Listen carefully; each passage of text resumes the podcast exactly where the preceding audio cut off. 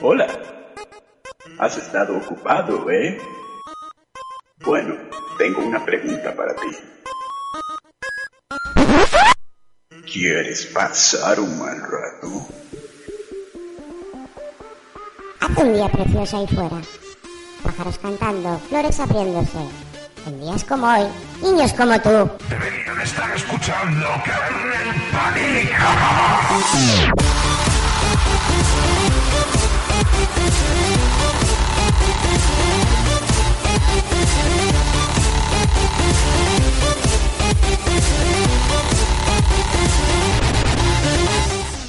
この番組はご覧のスポンサーの提供でお送りしました。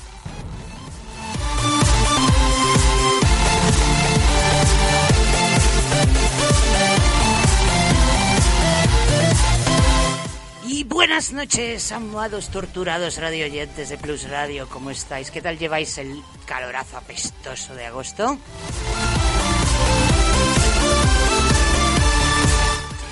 Pues nosotros fatal, ¿eh? Pero fatal, fatal, fatal, fatal. Muy mal, muy mal, muy mal. Bueno, puedes eh, freír huevos muy fácilmente ahora. ¿Podríamos qué? Freír huevos muy fácilmente ahora, hay que mirarlo todo por el lado Yo positivo. te freería los huevos, aguantas. No hace falta, la verdad. Tendríamos que cambiar de, de la música y poner la de... La de... Welcome to dijimos- the Hell. No, la que dijimos que íbamos a poner para el verano, la versión esa de... de ¿La versión bachata del PP? No, la de... Y un jamón. La de... Ahí, luego la pongo. Bueno, pues... eh, Tendremos que cambiar de cabecera. Para el próximo programa tomo nota. Vale, ya lo veo. ¿Qué tal, garganta profunda? ¿Cómo está usted? Le veo derretido. Pues un poquito, la verdad, pero se aguanta. Bien, bien. Hola, Momongasama. ¿Cómo está Momongasama? Dichosos los hoyos. Hola, buenas, ¿qué tal? ¿Qué tal? ¿Has estado metido en algún videojuego? ¿Qué tal? La semana pasada hiciste el feo a Monogatari otra vez.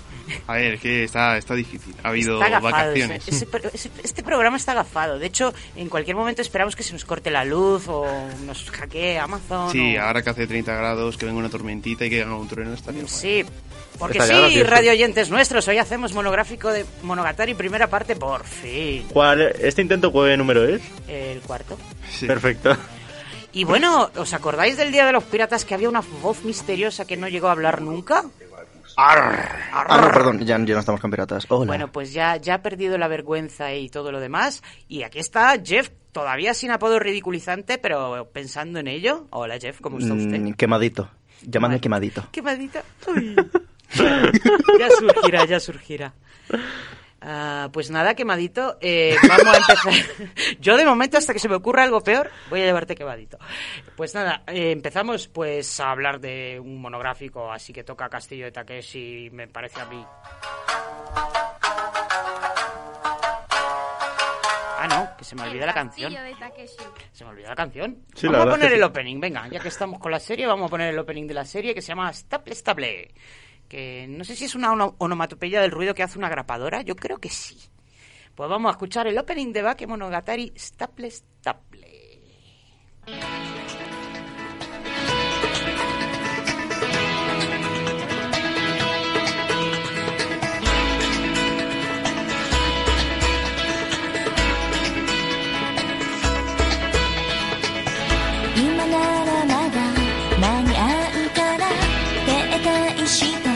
ほらいいよもっと勘違いしてしまう前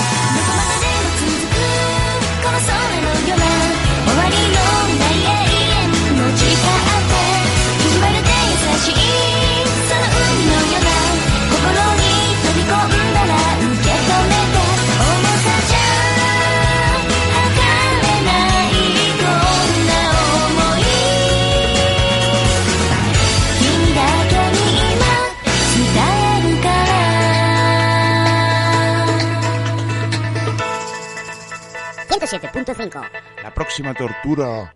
Kernel Panic.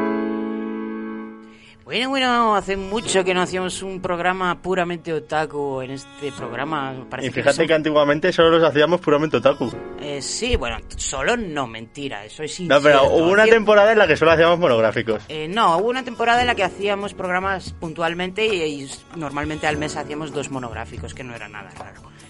Pero hace mucho que no hacemos ninguno. Sí, sí, ya se echaban de menos. Bueno, pues muchas gracias a Daniel Brito por, por esta petición, que por fin hemos podido cumplir a una tercera parte, porque me imagino que querrá la saga completa. Y hoy no vamos a hablar de la saga completa, vamos a hablar de porque es muy grande y porque es muy tostón y tal, vamos a hablar de tres primeras partes. O sea, vamos a hablar de Baken Monogatari, Nise Monogatari y Nekomo, Neko Monogatari Kuro.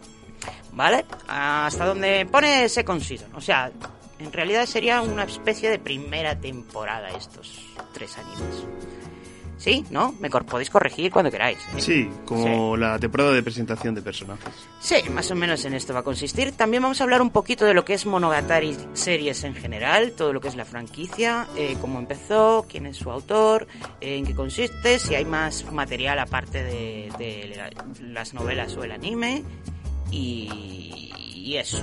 Y vamos a debatir un poquito al final sobre algunas intenciones o falta de intenciones o análisis de lo que es la comunidad, porque hay que reconocerle a este a este anime, bueno, no sé si es por el anime o por las novelas en realidad, que tiene mucho hype, tiene una comunidad de fanbase muy muy muy Julian, diría yo, o sea, muy muy obsesionados y con mucho hype con esta historia. Y bueno, no sé si hasta tal punto es mm, profunda como la pintan, si realmente es tan mala como la pintan otros, no sé. Claro, eso yo es lo que he visto, de que hay gente que la quiere muchísimo y gente que la odia muchísimo. O no que la odien, o simplemente no la entienden. Sí, o- bueno, que no le gusta, vamos. Mm, o que no se atreven a pasar del prim- los primeros 10 minutos de Tarantino. bueno, pues, eh, pues, pues eso, la última parte será de debate, aunque yo creo que vamos a debatir un poquito todo el rato, porque a mí la verdad es que me, me causa eh, sentimientos contradictorios esta, esta franquicia. Vamos a empezar por el papi de la criatura, que es nada más y nada menos que Nishio Ishin, que tiene nombre de palíndromo. Palíndromo, Sí. palíndromo. ¿Quién es Nishio Ishin? Nishio Ishin, joder. Nishio Ishin. Nishio Ishin. A ver si lo puedo decir diez veces. Nishio Ishin, Nishio Ishin. Te vas a terminar mordiendo la lengua, ¿eh?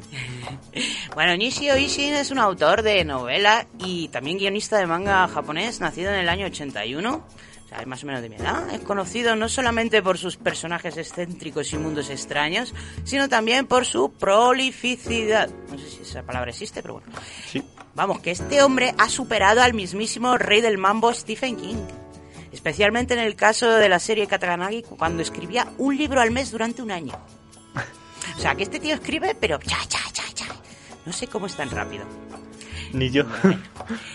Eh, más cosas sobre él. Al principio de su existencia no fue muy exitoso. De hecho, se matriculó en una universidad llamada Ritsumeikan, Ritsumeikan, pero no llegó ni a terminar la carrera. No sé qué carrera era.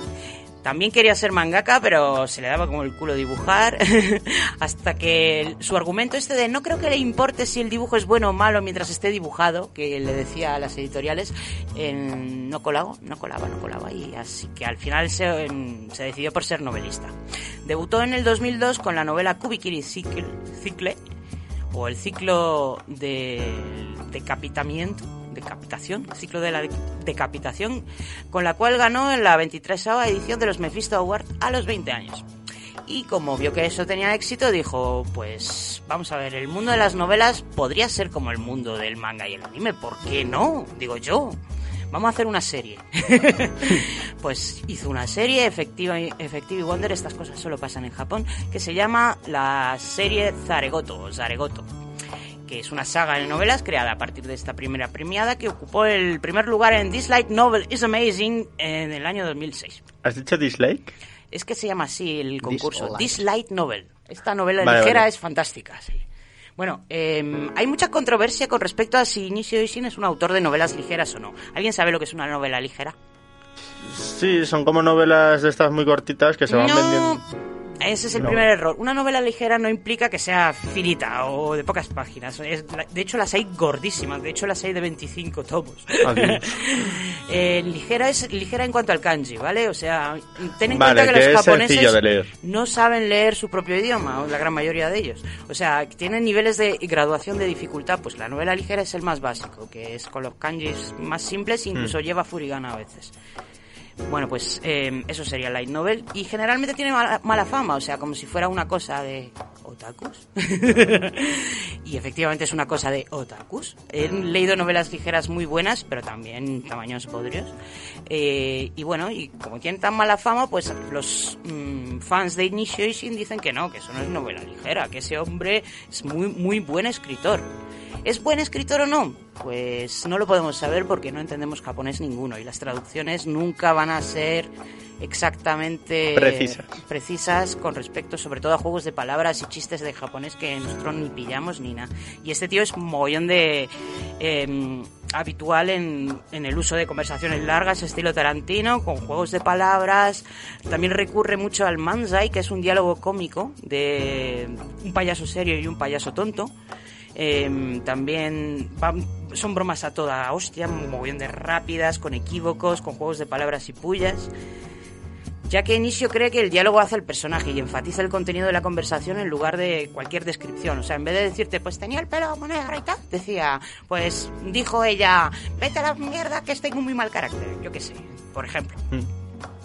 Bueno, además en sus obras aparecen muchas mujeres, porque según él es fácil mostrar su personalidad y son abrumadoramente más atractivas como personajes que los hombres. Ahí yo no sé si discrepar o no discrepar, cada uno con su opinión. En fin, yo prefiero a los de sexo no binario.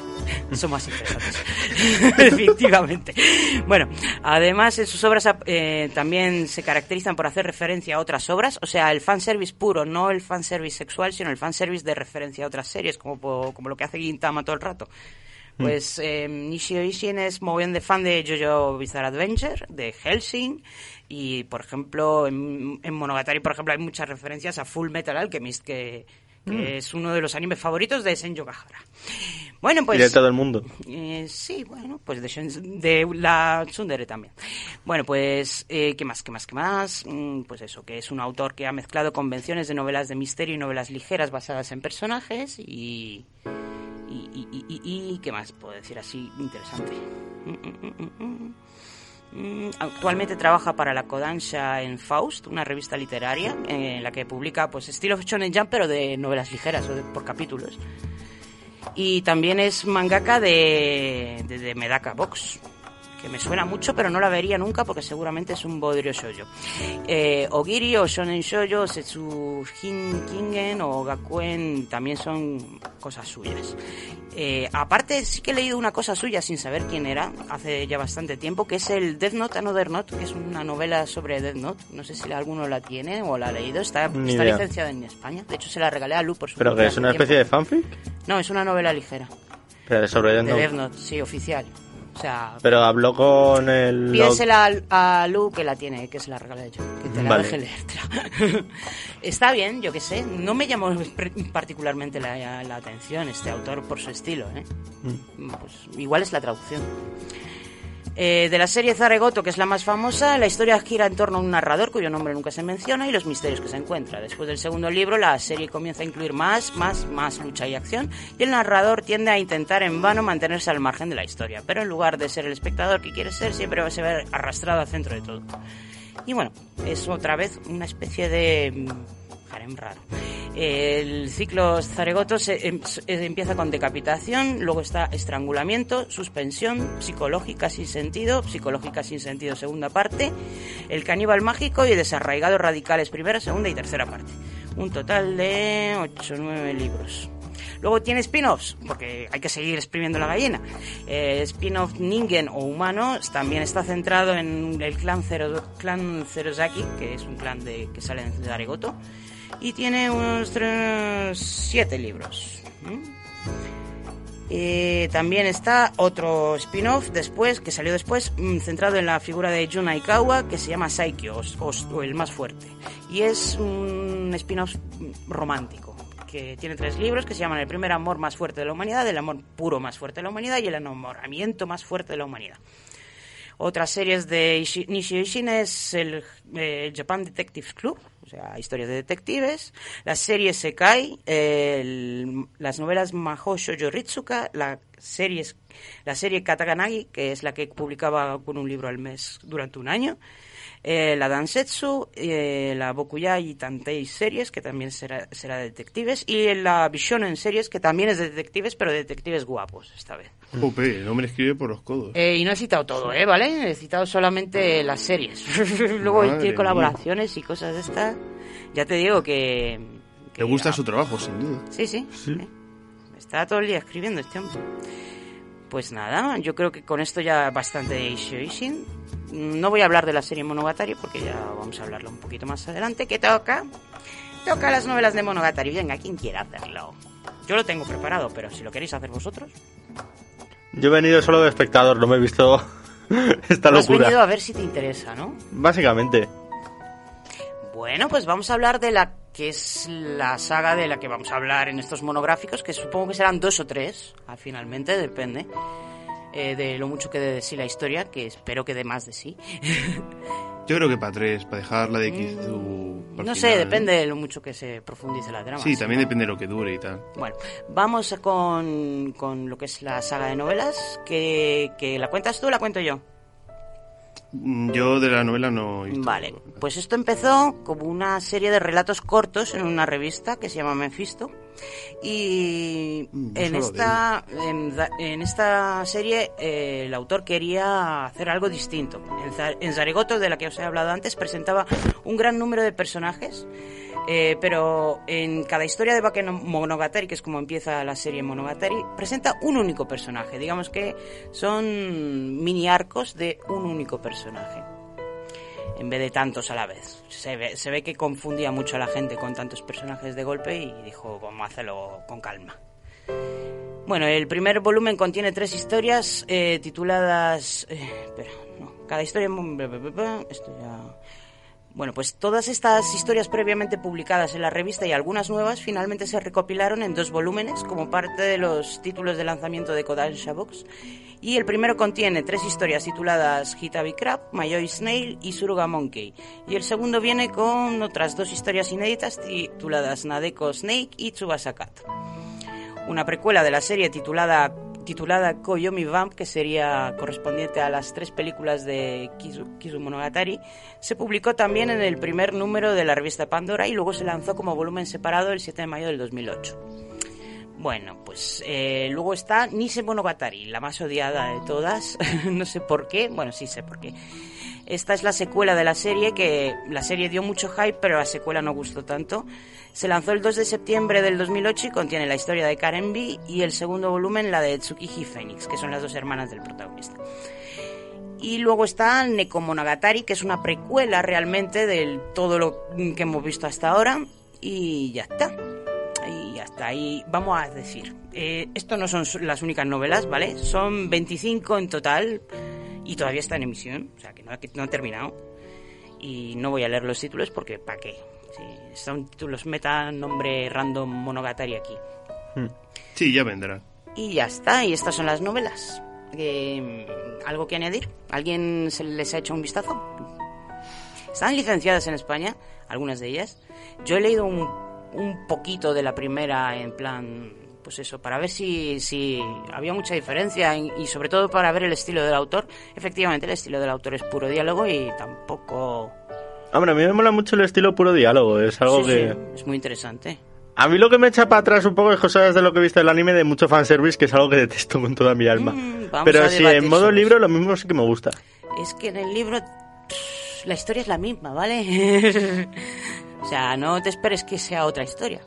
Hmm. Y no tendrás la animación, que la animación también es un plus, más Sí, o menos. la animación es bastante buena. Bueno, yo no te digo que no te leas las novelas, échales un ojo a ver qué te parecen. Mm, Vale. O sea, están aquí, o sea, se pueden comprar y tal, ¿no? Eh, tengo que mirar lo de las licencias, si queréis luego en una pausa musical lo miro y os digo cuáles están En la casa del libro seguro que lo hay. Es que no, son 25, no creo que estén licenciadas todas, o sí, no lo sé. Bueno, alguna habrá. Algunas licenciadas seguro que hay.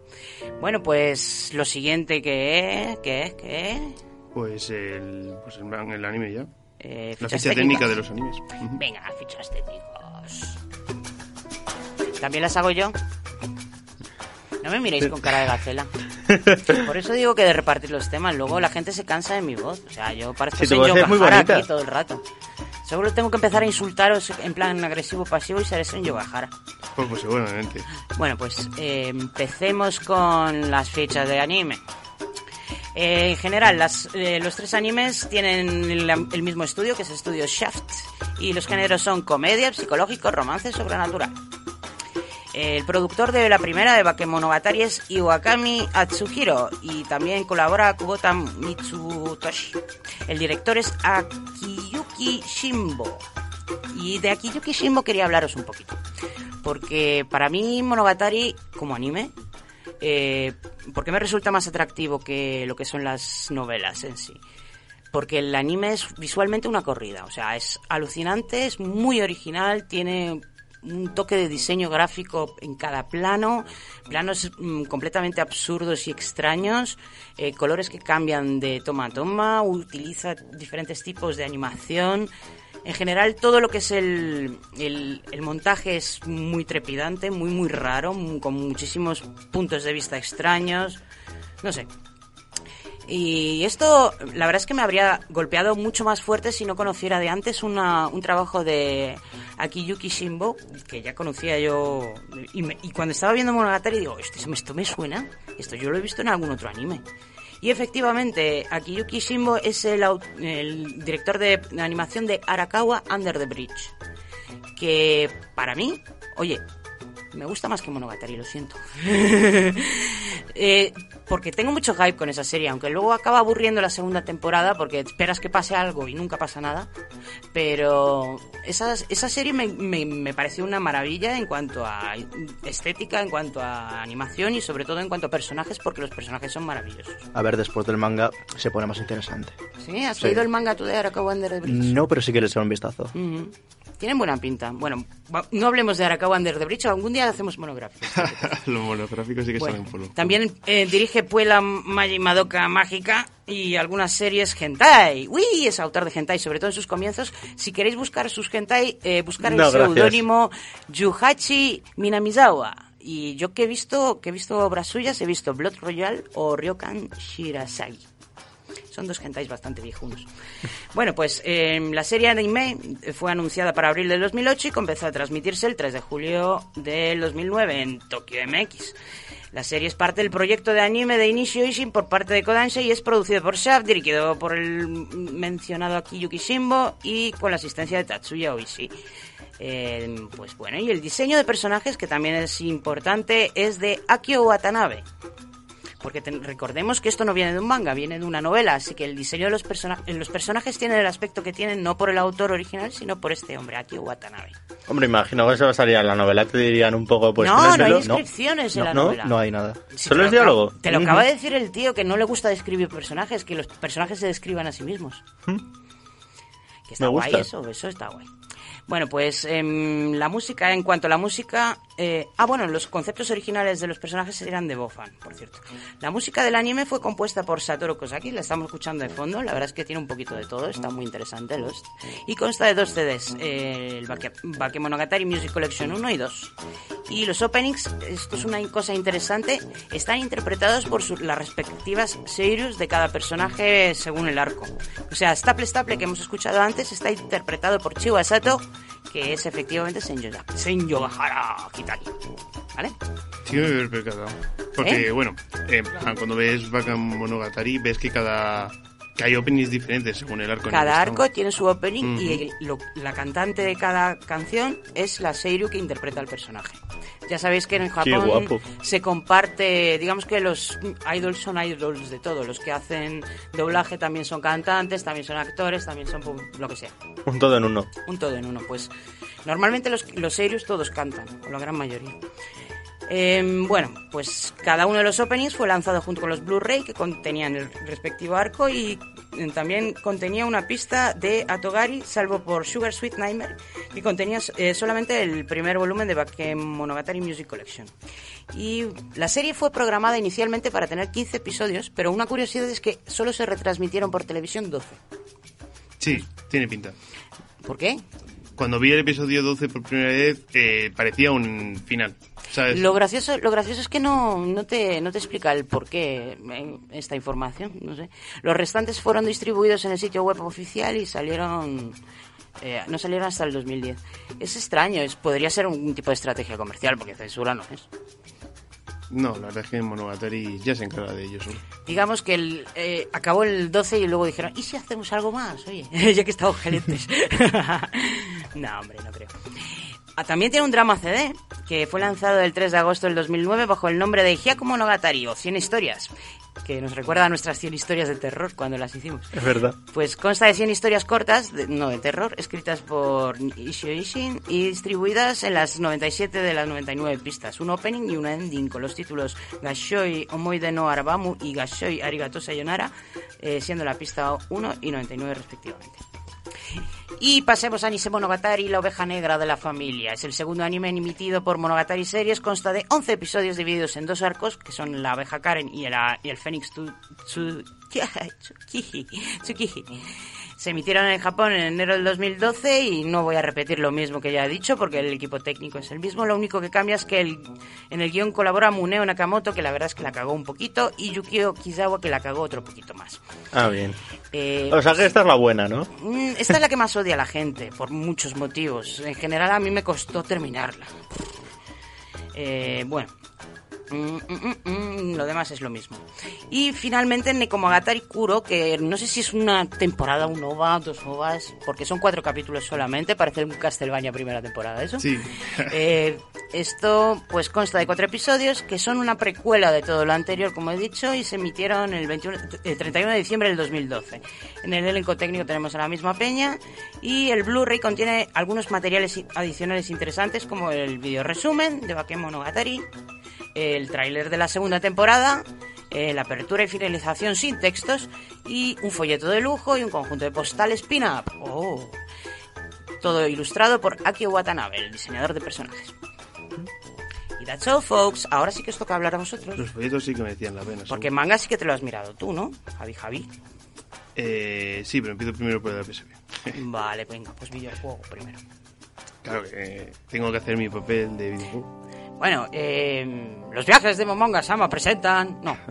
¿Has perdido la intro? no, es que no me apetece sacarla, venga. Ah, vale. No, mm, mm, he hecho yo muy larga la parte que me tocaba, así que... Venga, Javi, to- te Vale, toca. pues... Eh, ¿Videojuego? Se hizo un videojuego para la PSP de, sobre el anime de Bake Monogatari, solo de esta parte. Que tiene un título de lo más original. Eh, Bakemonogatari ah, Portable. Portaburu. Portaburu. Eh, es cierto que es de la primera parte, pero no es del todo cierto que incluyera solo de la primera parte. También incluye algunas cosas que vienen después en ¿Sí? Monogatari, sí. Vale, pues salió... Continúe. Vale, pues eh, de Bandai Namco y fue lanzado el 23 de agosto de 2012 en Japón. Sí, solo en Japón y solo en japonés. Sí, no hay traducción, ni se saca en Europa, ni en ningún lado. Está en japonés si quieres jugarlo y sabes japonés. Pues como el felicidades. 80% de los juegos, tú flipas con Mm. eso. Eh, bueno, el juego básicamente es como una novela visual en la que somos el protagonista de la serie, que es el Koyomi Ara... Araragi. Araragi. Araragi. Araragi. ¿Pero qué es tipo de Trade Become Human de que vas tomando decisiones o...? A ver, si es una novela No. visual, sí. O sea, pero no tomas decisiones, o sea, básicamente es una A ver, es que esta es original, este juego es original porque tiene un modo extraño que es el modo batalla. Venga, Sí, cuéntale de la batalla. pues, a ver, pues aparte de que el juego está en 3D, que es bastante curioso. Mm, un poquito raro. Sí, bueno, sí, Estaba de normalmente- moda en la época. Sí, pero normalmente Sigue cuando son novelas visuales suele ser el personaje en 2D y un test. Sí, se gastaron pelas en hacer esto. Sí. Venga, continúe, please. Pues eso. Eh, bueno, el modo de historia principal del juego tiene una trama que es la del anime. Lo que me extraña y lo que me resulta curioso es si hay más opciones de romance en el juego. He estado buscando esta información y no la he encontrado. Pero si seamos consecuentes con lo que, con lo que quería Nishio Ishin, solamente habrá una opción de romance. Por lo tanto, rompe el canon del videojuego Tome de novela visual, que es el de ir con distintas chicas en distintas rutas. Aunque tendría sentido que lo fuera. Nada, aquí lo que dice que se No, basa yo igual. también lo he buscado, no pone nada de eso. Claro, no pone nada. Dice que básicamente es la misma historia. eh, lo único que tiene de especial es lo que estabas comentando tú, de que en el juego tienes duelos verbales, ¿vale? Es decir, eh, bueno, lo leo. Como en Monkey Island. Sí, básicamente. O sea, hay un modo de batalla, ¿vale? En el que no enfrentas a un personaje a hostias, sino que es el personaje de la historia, ya sea los, las chicas. A mí eso me flipó. Cuando lo leí me flipó, pero luego leí un renglón más abajo y me dejó de flipar. cuenta, cuenta. Vale, pues eh, la mecánica de la batalla es básicamente eh, tienes que elegir un... Te dan unas opciones de diálogo Mm. y tú eliges la opción que tú O sea- veas más apropiada y vas bajándole como una vida hasta llegar a... No es que no es que tengas tu- tus propios argumentos, que es que escoges de los tres que te dan. Y es que encima juega la suerte porque es una especie de Jankenpon o piedra, papel, tijeras. Sí. O sea, O sea, tú, si tú le lanzas un argumento y él tiene una y él justo te lanza el argumento que sería piedra y tú le lanzas el argumento que sería Sí. papel, ganas. yep, eso Efectivamente. Es. Un duelo de diálogos. Esto es la leche. Mm. A ver, es original. O sea, original. Se ha visto creo que en algún juego, pero... En Monkey Island, aun- aunque sin el Jankenpon. Pero sí, básicamente es así. Y básicamente pues vas desarrollando lo mismo que en la serie a base de este esta mecánica de... Mm. Luego también hay ma- tiene más modos, ¿eso lo has mirado? Mm, Hay un modo muy perturbante. Aparte del un jugador el modo historia, está la batalla libre y el modo extra, que es eh, en el que se, te tienes que zurrar dialécticamente con el resto de personajes seleccionables. También incluye un multijugador, un modo de personalización, en el que no personalizas el aspecto, no te equivoques, sino los tiers de frases. Eh, un modo para ver los replays de los combates y otro para convertirlos en vídeo, para poder verlos en tu casita, en tu tal. O sea, replay de combates dialécticos. También, también tienes un Es que modo digo. biblioteca de ficha de personajes y el colofón que me resulta perturbador a mí es que tienes el modo Shinobu, Shinobu Viewer, que es eh, un modo gran hermano en el que puedes observar a la jovencita rubia mientras hace cosas como dormir, estar sentada o mirar por la ventana. Qué turbio, la madre que me parió. O sea, es o sea, como... es para gente que está un poco... No, es como, como el juego de Nintendo de tener un perro, ¿sabes? Y vas Exacto. viéndole cómo vas vas viendo la vida. así, No puedes hacer mucho más y tampoco lo va a hacer mucho más ella. No te creas que te va a hacer ahí un striptease o algo. Eh, pe- lo único que puedes hacer es darle donuts. Que tú en, los- en las batallas dialécticas ganas donuts y le puedes dar donuts y ver cómo se come los donuts. Pues eso. ¿Y engorda o algo mientras come los donuts? Eh, no lo sé, ya Eh, hasta ahí no llego. es una loli japonés, o sea, da igual lo que coman, no va a encantar. Además es vampiro. me estás contando. Mola mazo porque el menú de ese multijugador es como si fuera el típico Mortal Kombat, eliges tu personaje y luego son batallas de... Es un muertos. capullo, cretino, cartuli. bueno, Ostras, molaría hacer un videojuego de esto, pero con personajes históricos. Enfrentar a Sócrates contra Mars o algo así. Sí, podríamos hacerlo. Venga, tomo nota. Eh, venga, va. Pues durante su primera semana de lanzamiento esto triunfó, vendió más de 35, bueno, 34.500 unidades, lo que lo convierte en el segundo juego más vendido en general y el juego de PSP más vendido durante esa semana. Y ya está, no tengo más información. Vamos con el manga. Vale, pues... eh, leo la ficha técnica, ¿no? del manga. El manga es de Bakemonogatari también Sí. y es también de un viejo conocido nuestro. El autor es... Oh, great. Sí, Hay que decirlo así. Oh, great. Se llama así, literal. Es su seudónimo. Es su seudónimo. Oh, great. Que lo hemos visto yo ya en algún que otro monográfico. Para ser más concretos, el de Tenjo Tenge. No estuve. No, ese fue uno de los primeros, si no el primer monográfico que hicimos. Bueno, pues, Pues Oh Great, que también es de Ergier, creo que era, era mangaka. Es un mangaka muy bueno, ¿vale? Es un tío que dibuja... Cuéntame. Eh, los géneros, bueno, acción, comedia, drama, echi, harem, misterio, romance, son sobrenatural y vida escolar. Mm, Joder. Qué raro, o sea, todo... Qué original. Lo normal, lo de siempre. lo que busco. Lo, lo que buscas, ¿en serio no te cansas? No sé, busco de todo, Ah, básicamente. Anime FLV y sus recomendaciones. ¿Alguna cosita más sobre el manga? ¿Algo que me quieras contar? Eh, la editorial española, Sí, está Milky licenciado. Way Ediciones. Sí, las ediciones Milky Way. O sea, que básicamente se puede comprar, ¿no? O sea, sí, sí, está licenciado en España. Eh, a ver, es En la casa del libro, fijo que lo encuentras. que pesado con la casa del libro, Sí, te pagan sí, comisión, te pagan, ¿eh? ¿no? No, no, no. es que allí tiene una sección de manga y todo eso que fui una vez y dije, ostras. ¿Esto Bueno, pues el manga también adapta algunos arcos posteriores, no solamente... Sí, bueno, aquí pone nueve volúmenes, pero vamos, me imagino que eso sea de vaca, ¿no? Mm, comenzó a preparar en 1 de octubre. Bueno, eh, fíjate que esto eh, se licenció en inglés el 1 de octubre del 2019, o sea, relativa- hace relativamente Jo, hace poco. poquísimo, ¿no? Lo chulo de esto son las ediciones especiales, o sea, las, saca- las sacacuartos que contienen contenido exclusivo, como un manga corto titulado Bake Mono Gatari, del artista ilustraciones el Hitagi Que es una historia corta de Hitagi Mayoi. Eh, mm, mm, mm, y estos relatos breves solo se encuentran en esta edición especial. Y los primeros tres volúmenes del manga superaron el millón de copias impresas y las oficinas de Kodansha exhibieron una pancarta de 13 metros en celebración del hito. ¡Uy! Pues ya te digo, es- me, me sorprende eso de que ha salido hace bastante poco, vamos. eh, El manga sí, el manga. el manga es reciente, hace tres años. Que bueno, fue un Pues- exitazo. Qué pues raro. ¿Por qué no iba a ser un exitazo? Mucho Bueno. fanboy, mucho fanboy. Mucho fanboy, sí, sí. Oye, yo de momento no me quejo. Vamos a quejarnos un poquito más adelante. Bueno, pues... Eh... Estás ahí preparando los argumentos. Ya noto como la bilis la tienes ahí No, guardada. realmente no, no me parece tan terrible. Lo que pasa es que ya sabéis que yo critico por criticar. Vamos a escuchar ahora otra canción que es el Sugar Sweet Nightmare, que es mi canción favorita, por cierto, de, de todos los openings, es la que más me gusta, y es de Yui Horie. Creo recordar de que era el opening de la Neko. O sea, esta es la serie de la- del gato, ¿no? Mm, sí, creo que sí. Bueno, vamos a escuchar Sugar Sweet Nightmare, o la dulce pesadilla.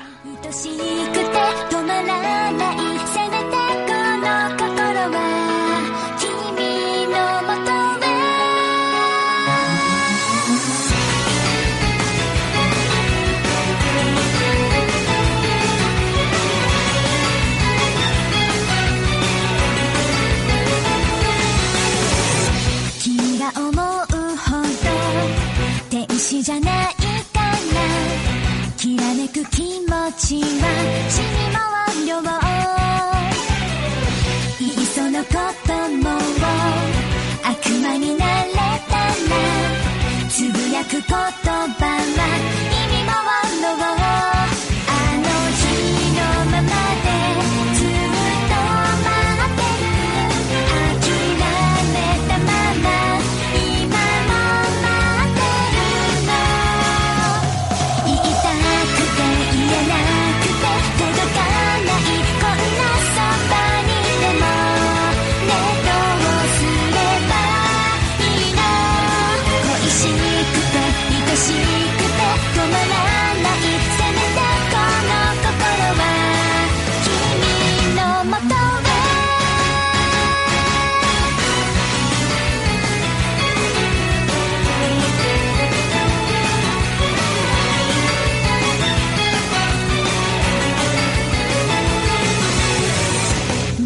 きな人の幸せを願う。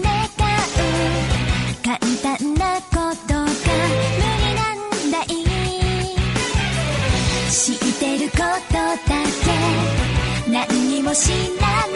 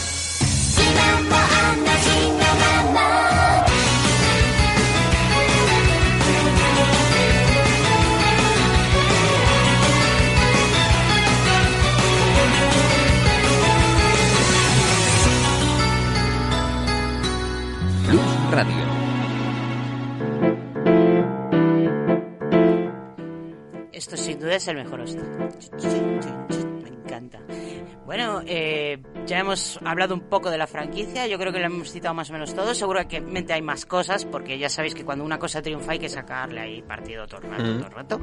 pero si nos dejamos algo, pues sorry. Eh, vamos a empezar ya con, con el planteamiento de la historia, que es el planteamiento de Monogatari Series en general y que empieza por el final y que es un poco complejo, lioso y todo el mundo se queja de que no entiende ni papa. Tampoco es tan difícil de entender, pero bueno. O sea, ¿el principio es el final? Eh, O sea, la serie sucede en retrospectiva, en plan el a comienzo partir... del final, digamos, Sí. que es el principio, porque luego sigue en Second Season la, desde donde acabó. Vamos, Ah, es la típica serie que empieza un poco como contándote el final, pero luego te lo ves entero, entiendes todo y luego continúa. Sí, hasta que no Mm. ves las tres últimas películas no te enteras del principio principio. Claro. o sea, tienes que vértelo todo para entender todo. Pero el orden ya, eso, pues mira, no vaya a entrar en la discusión de qué es mejor, de verdad. Yo sigo la de emisión porque todo el mundo la recomienda y porque es lo que quiere el autor y porque el autor, pues eso, hay que respetarle, al fin y al cabo. Si Y es quiere- Jesucristo. si nos quiere confundir, pues nada, tendremos que aguantar, que para eso nos gusta el gore eh, y, el, y el sado. Así que tampoco pasa nada. Pues mira, es una forma de verse. es una de las cosas interesantes, el misterio, qué coño habrá pasado, el- la Golden Week, fíjate tú, que no puedo dormir pensando en ello. Bueno, pues eh, empezamos con el protagonista. ¿Quién es el protagonista y qué son las excentricidades? Venga, por favor, ayudadme, que solo hablo yo, ¿eh? Venga, Jeff, cuéntame, ¿cómo es el protagonista? ¿Qué te parece? Koyomi Araragi-kun. Pues Koyomi en principio, en principio, ya cómo se desarrolla, no, pero en principio se parece más a una persona bastante relajada. Eh, y este hombre tiene solo una única amiga, que es Hanekawa, mm, la gata... que tienes solo una amiga, dices. Sí, en principio. Al principio del todo, sí, tienes una amiga. novia. ¿Te refieres a amiga o a novia? Espera, repite. Folla amiga. Porque es que cuando dices amiga igual es que dices novia. Bueno, eso es bastante discutible. Bueno, me da igual. eh, no empecemos con la discusión ya de tan pronto. Eso ¿Cómo es parece- Araragi, coño? Chica aparte de harem. Compartimos, vale, partimos de un harem, a un pseudo harem, ¿vale? Hmm. Y tenemos al protagonista del harem, que normalmente en todos los harems que he visto suele ser un tío cretino, moñas, soso, más soso que Shinji de Evangelion, eh, al que normalmente odias y no entiendes cómo las chicas se fijan en él. Bueno, pues Araragi para empezar no es así. O sea, 10 puntos para Araragi. Me gusta Araragi. Me cae bien Araragi. Me parece un tío salado. Es bastante noble en sí. Lo de que sea noble o no me da igual, es que, que lo interesante es que sea interesante, o sea, que no sea soso, que no sea un Sí, que sea una persona que enamore, vamos. Sí, es bastante encantador, tiene sus grandes defectos y los remarca constantemente. Eh, también tiene sus partes cool que dices, oye, cómo molas, tío, de verdad, eres el puto amo. Y pues eso, está bien, está bien. Tiene un sentido del humor muy chulo. No me quejo de Araragi. Desde luego, para mí, el personaje centro de Harem, mejor que conocido. No conozco otro mejor. Pero también hay que tener en cuenta que el listón está muy bajo, ¿eh? vale. Pues eh, este Araragi-kun es eh, un chico normal. Pregunto. Bueno, tiene sus cualidades. No tiene nada extraordinario. Un poquito. Bueno, pues decirlo. Le cuesta morirse. Le cuesta morirse, sí. Digamos que tiene un ligero grado de vampirismo. Es algo vampiro. Digamos Un que es, 10% para es ser un vampiro en rehabilitación. De hecho, un- de hecho no. Me callo, me callo. No, no, me callo, me callo. me- Mejor me callo. Casi nos jodemos. Mejor me callo. Tampoco hay tanta información ahí. Va- va- Vale, el tío le- eh, al tío le mordió un vampiro hace tiempo, no sabemos cuándo, ni cómo, ni dónde, solamente se menciona y fue curado, por lo menos hasta este momento se nos explica que fue curado por otra persona, que es el único adulto de la serie, que se llama Meme Hoshinochi, tiene nombre Meme, y es un meme con patas. Y, Maravilloso. Sí, la verdad es que es uno de los mejores personajes. Y bueno, y por la módica cantidad de, no sé si eran 3 millones de yenes, una barbaridad. Cinco. 5 millones. Eran cinco. Bueno, Cinco pues, millones. Digamos que por la- un módico precio le cura. Y tal. Pero no le cura del todo. No le cura del todo porque el vampiro que le mordió, pues eh, como Araragi tiene buen corazón, le dijeron que el vampiro le iba a palmar si se curaba del todo. Y dijo, pues venga, vale, pues tengo mascota. Nueva mascota. Y adoptó de mascota al vampiro, el meme. Ah, él no es nadie, ¿sabes? Mm, Bueno, hablaremos de la mascota un poquito más adelante. Eh, vamos a hablar de excentricidades o rarezas o cosas extrañas. ¿Qué son las excentricidades? ¿Y por qué cojones no las llamamos yokai como en todo el resto de las series? Porque son unas rarezas. Exacto. No se llaman yokai por un motivo muy concreto y es que Nishio Ishin no sacó solamente de la mitología japonesa estas personalidades extrañas, estas deidades, estos espíritus, sino que los fue cogiendo de acá y de allá. De hecho, los vampiros son una excentricidad también y no vienen de la, de la cultura japonesa. Sí, vienen de Europa del Este. Aunque eh, hay, que re- hay que decir también que eh, casi todas son bastante conocidas. O sea, el, el Bakeneko es más conocido que... Yo creo Sí que me cae un hombre pez. No. Vaya. O sea, Bakeneko es más conocido, el más conocido de los yokai, yo creo. Es el gato dia- Sí. diabólico o el gato. el más raro yo creo que es el cangrejo, que es el primero que presenta. Eh, sí, el cangrejo, que es una deidad que no es tan raro. Existe una deidad japonesa cangreja. Sí, pero No no, yo no la conocía. por Porque ejemplo. no sabes mucho de mitología Claro. japonesa. También hay una deidad serpiente que Sí, esa sí. esa también sale. Eh, el mono, el mono no es japonés. El- mm, lo que pasa es que no he conseguido encontrar, porque no he tenido tiempo de buscar, de dónde viene lo de la, la maldición de la mano de mono. La mano de mono, pero que es bastante... Eso yo lo sí hemos visto en los. Simpsons. Sí, yo también lo he oído. Lo hemos visto en los Simpsons. Sí. hay un episodio y también eh, cuando era pequeño en Brandy Mr. Whiskers, que No era sé muy... si es alemán este, este cuento tradicional o viene por ahí de Baba. Creo que era británico, creo, ¿eh? Bueno, pues la mano del mono o el mono también como espíritu diabólico. Eh, ¿Qué más? ¿Qué más? ¿Qué más? Yo creo que ya los he dicho todos. Bueno, eh, Hachikuji, que es una cosa muy rara, que es, no sé si es una vaca o un caracol, Caracol. Creo que se refiere al caracol. Pero se llama la excentricidad vaca. No. Sí. Sí, o sea, es la vaca perdida. La vaca ¿no? perdida, es como se llama en japonés a, ese- a esa excentricidad. Que luego explicamos lo que es la vaca. Em, yo creo ¿Da que leche? ella es caracol principalmente porque va con la mochila para arriba y para abajo y porque un caracol la posee. Pero lo que es ella como, como excentricidad por su cuenta eh, es una vaca perdida. ¿Pero es vaca de la vaca o cuando dicen vaca? Vaca perdida, vaca perdida. V. Vaca con V. O sea, no es la vaca de tonta. Vaca de... también había pensado lo mismo. Vaca, Araragi con no vaca. Bueno, pues, eh, pues esas son las excentricidades, que son realmente eh, posesiones que poseen, valga la redundante redundancia, a las personajes femeninas de la serie y casi siempre tienen como motivo algo interior al propio personaje. ¿Y en serio alguien es poseída por un caracol? Es lo más triste que he oído en mi vida. Luego explicamos eso. Sí, Em, porque ese justamente es el que más chicha tiene. Ese es el que más chiste tiene. Además es muy encantador ese personaje. Bueno, eh, digamos que ninguna de las chicas tendría este problema si no fuera por sus mm, conflictos internos, ¿vale? Sí, en Ningún- realidad problemas bastante... De hecho, la Normal, ayuda de Araragi siempre consiste en solucionar ese conflicto interno. Hmm. Sí, que, con conversación, como no, cómo no. Oh. Bueno, hay un par de momentos en los que se hacen rituales y tal, pero como que lo importante es convencer a la portadora de la excentricidad de que rechace la excentricidad, porque muchas ellas mismas Son las que crean esa Efe- excentricidad, No, sí. todas. Pero esta serie que es un consultorio psicológico. Básicamente. Efectivamente, efectivamente, además de joven. O sea, dentro de toda la fantasía que tiene este anime, mm, va mucho por temas psicológicos, problemas y todo eso. Oye, pues al final me la voy a ver, ¿eh? Son la materiali- materialización espiritual, si es que existe algo así, de un problema interior del personaje. Sí, digamos que es cuando tus emociones te dejan... Y cuando Mm, superan poseer, ese ¿sabes? Problema es Sí. cuando ya pueden ser ellos mismos, porque todo va de ser tú mismo y superar tus problemas personales. Pues yo creo que ya está. Nos falta hablar de los especialistas. ¿Qué son los especialistas? Venga. Los compañeritos aquí del prota, ¿no? No. No. No. Todo lo contrario. Jeff. Venga, Jeff, dime qué es Ah, un vale, especialista. perdón, sí, cierto. Aparte de Meme Hoshino, que es un encanto. ¿Qué es un especialista? Es básicamente una persona encargada de tratar con estos seres, Hmm. Estos excentricidades, rarezas, como se Llámalo rarezas, que es más fácil de pronunciar. ¿Y quién los contrata? ¿Hay, unas, hay un sindicato de extermina- digo exterminadores, perdón, de especialistas? Eh, ¿Existe la escuela mágica de especialistas? ¿De dónde cojones salen? Esto no lo dicen na- para nada, o sea, yo no sé si se explican a lo largo de la serie en algún momento si tienen una organización o, no- o algo parecido. Yo diría que no se explica en ningún momento. Bien, Pues no, no. un, un interesante argumento desperdiciado. Por ahora, quién sabe. Y no es el único. Digamos que eh, eh, los especialistas son especialistas en rarezas, son adultos en, en comparación con los demás personajes. Porque hay muy pocos personajes en Monogatari. Está el protagonista, su harem, los especialistas y ya. Pero a ver, de todo esto me queda a mí una duda. Si los especialistas son, por así decirlo, los que las ayudan con sus excentricidades, el protagonista que pinta en todo El esto. protagonista fue salvado por un especialista y... Ah, vale, es como su discípulo, ¿no?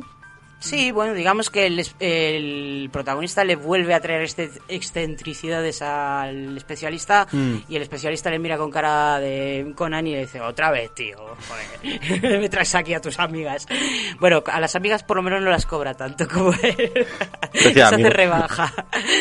Bueno, llega un momento en el que el especialista, el, prim- el único que se conoce realmente bien es que es eh, este hombre, el meme Oshino, desaparece desaparece y tú pierdes el pie, o sea, y Araragi pierde el pie, es como cuando muere Dumbledore. Eh, dices, ¿dónde está el personaje guía que nos explicaba las cosas y cómo había que solucionar los problemas? Ahora, de repente se pira y deja a Araragi solo ante el peligro y sin los conocimientos que tiene. Eso Y- es una parte interesante. Eh, ahí, no- le ahí coge bastante chicha el tema. Sí, no sé si eso luego se desarrolla, dime Jeff, ¿se desarrolla eso luego? ¿Es otro argumento desperdiciado? Eh, ¿Por qué no, se desarrolla bastante. Bien, Bastante. Me alegro. Eh, pues eso. ese ¿Y es- pierde un pie de que se queda cojo? no. What? Has dicho, pierde un pie el protagonista y me he quedado como... No de Hombre, manera protagonista literal. le, le mutilan de muchas formas en muchos momentos. ¿eh? Vale, vale, el personaje, ¿no? Como A ver, que, sí, que- que lo mutilan, pero no de manera literal. Bueno, vale. pues, eh, salen, salen estas tres, eh, en estos tres animes salen tres especialistas, uno es Meme Hoshino, eh, otra es su supuesta sobrina, o sobrino, porque no se sabe el sexo exactamente, hay sitios en los que dice que él es chico, que se llama, eh, ¿cómo era? ¿Cómo era el nombre? Eh, Hoshino no sé qué. Watu, watu, watu. ¿Cómo se llamaba? Ah. Ogi. Ogi, sí, Ogi, eh, que es un personaje muy, muy importante, no decimos más, pero será muy importante en el futuro. Y dice que es sobrina de Meme, a pesar de que este diga que no tiene familia. Y bueno, pues ya sigue pendiente de averiguar el sexo, ¿no? Es como el sexo de la tortuga de, de Mundo Disco. Ya Bueno. se sabrá. O bueno, algunos serán felices sabiendo que es chica y otros que es chico. o- La verdad es que es un personaje tan... Si lo revelan, yo creo que a más de uno la arruinan. Oye, Hunter x Hunter tiene esa cosa que te la arruina. ¿Te, la- te arruinó el saber que eran chicos las chicas o no? ¿Qué chicas? ¿Qué ¿Cómo chicas? ¿De qué estamos hablando? De Hunter x Hunter. ¿No te acuerdas que había unas chicas que tú pensabas que eran chicas, pero resulta que eran chicos? Pues no, la verdad. De la familia de los asesinos. Ah, ah, es verdad. No, pero eso es no, hombre. Pues lo mismo. Bueno, pues vamos a, a hablar ahora del último especialista, que tampoco lo voy a citar mucho, porque creo que es medio falso, medio estafador, que sale en Nise Monogatari intentando ayudar, pongo grandes comillas, ayudar en ayudar a, a la hermana del protagonista. Eh, Realmente la engaña, es un estafador. No sé si es especialista realmente que lo dejó y dijo, voy a esto en la jauja, Bueno, o es se hace estafador por- en grandes medidas. Así que tampoco se desarrolla Es mucho un más. especialista estafador. Especialista en estafar, efectivamente. Y hasta aquí los especialistas, nos falta hablar de la mascota y ya terminamos con esta eh, parte del programa, pero vamos a hacerlo después de una canción porque se nos tenemos que ir a horarias. Así que escucharemos ahora el opening número, número, número, número, número uno. No. No, el uno de Nise Monogatari, ¿vale? Que se llama Futakome y también es de Chiwasato, la chica de Staple Staple.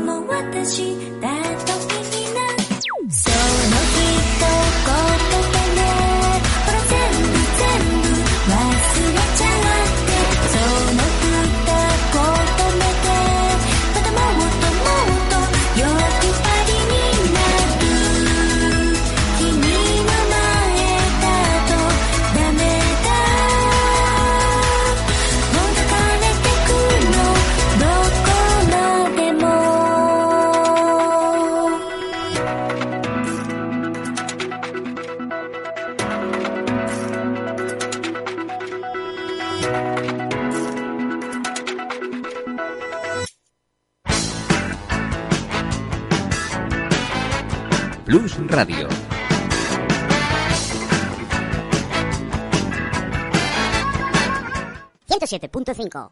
La próxima tortura, Kernel Panic. Y escuchamos de fondo el Senyo Gahara Tore para hablar de Senyo Gahara, que ya hemos hablado un poco de Senyo Gahara, pero volveremos a hablar de Senyo Gahara. Que aparte de ser mi alter ego, que, ¿quién es? Bueno, pues es dentro del harem la waifu principal, por decirlo así. La única con opción a éxito, digamos. Bueno, con el éxito en realidad, porque es pareja... Hombre, prácticamente le obliga, sí, sí. Sí, o sea... Ah, bien. Más que... Vamos, se gana el éxito de ella. ¿Qué es Senyo Gahara? Pues a ver, como persona... ¿Es una tsundere de libro? ¿Sí o no? No tanto porque... Tiene momentos.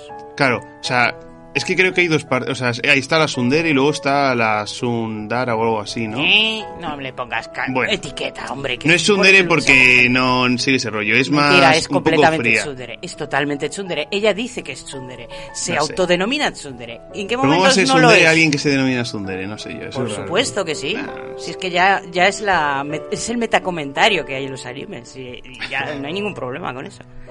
A ver, eh, es tsundere. Hmm. Otra cosa es que eh, haya momentos, sobre todo en el futuro, que momentos en el futuro que todavía no hemos visto, en los que vaya a salirse de ese papel. También tiene momentos eh, de conversaciones puntuales en los que no se comporta como una tsundere. Pero durante el 90% del tiempo ella intenta con todas sus fuerzas y consigue ser una tsundere. Que es una Sí, tsundere, por abusa verbalmente. Sí, era lo que te iba a preguntar, la verdad. Es una tsundere, pues es una persona con un carácter fuerte, mogollón de borde, que no se deja pisar por nadie, siempre parece que está enfadada, siempre parece que te esté obligando a hacer cosas, que te esté mandando. De hecho, la relación completa con el protagonista es un mandato. O sea, tú tienes que salir conmigo obligatoriamente. Pobre hombre. Sí, eso de voy a tener una cita. Bueno, espera, ¿quieres tener una cita? En plan, lo hace en plan bien, Sí, sí. de preguntarte, Como, pero al "Uy, me he principio pasado de te tsundere". obliga, ¿sabes? bueno, tampoco es que te- se queje el otro, ¿eh? O sea, la verdad es que el romance entre estos dos a mí mm, mm, me parece de todo menos romántico, oye. a ver, eh, ¿cómo fue el romance? Ellos se conocen, o sea, por una eh, casualidad eh, Deus Ex Máquina, él la coge en brazos porque se está cayendo de las escaleras. Y escaleras infinitas, Sí, ¿sabes? sí, Que ver, bueno, ni es, un mundo, es un mundo muy, muy, muy surrealista. Pues Pero sí, se cae y al él cogerla la ve coge y que- dice, anda, si no pisa nada. Que Qué buen rollo. Yo pensaba que me iba a aplastar contra el suelo y resulta que no pesa nada la tía esta. Eh, pues sí, es una rareza que tiene ella que no pesa nada. Que tampoco lo veo yo tan problemático, oye. como- yo no. Bueno, hay que ponerse pesos en los A ver, no bolsillos. lo sé, pero pesa 5. ¿Cuánto era? 5 Cinco kilos. libras, sí. 5 libras. Un par de pedroscos en el bolsillo para no salir volando y ya está. Así no tiene problemas con la báscula. Yo creo que hay chicas con muchos más problemas que en el punto de vista contrario. Sí, pero bueno, al final, dentro de lo que cabe, en plan, a lo largo de los protagonistas, aunque tienen como problemas que.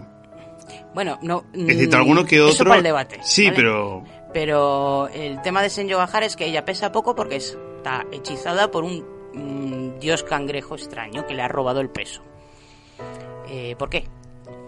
Eh, bueno, porque aquí a nuestra waifu principal tiene un problema durante la secundaria, creo que es, de que, bueno, ella tenía una enfermedad y para curarla, bueno, pues su madre intentó cualquier cosa desesperada y se unió a una secta Mm, y bueno, como Se siempre pasan en las sectas buenas, ¿no? Que existen, eh, pues debió de llegar algún trato y según fueron pasando las cosas, bueno, al final uno de los sectarios va a su casa e intenta abusar de aquí la waifu. Igual le contó, yo que sé, que le estaba plantando la semilla de Dios o alguna chorrada de esas tipo secta.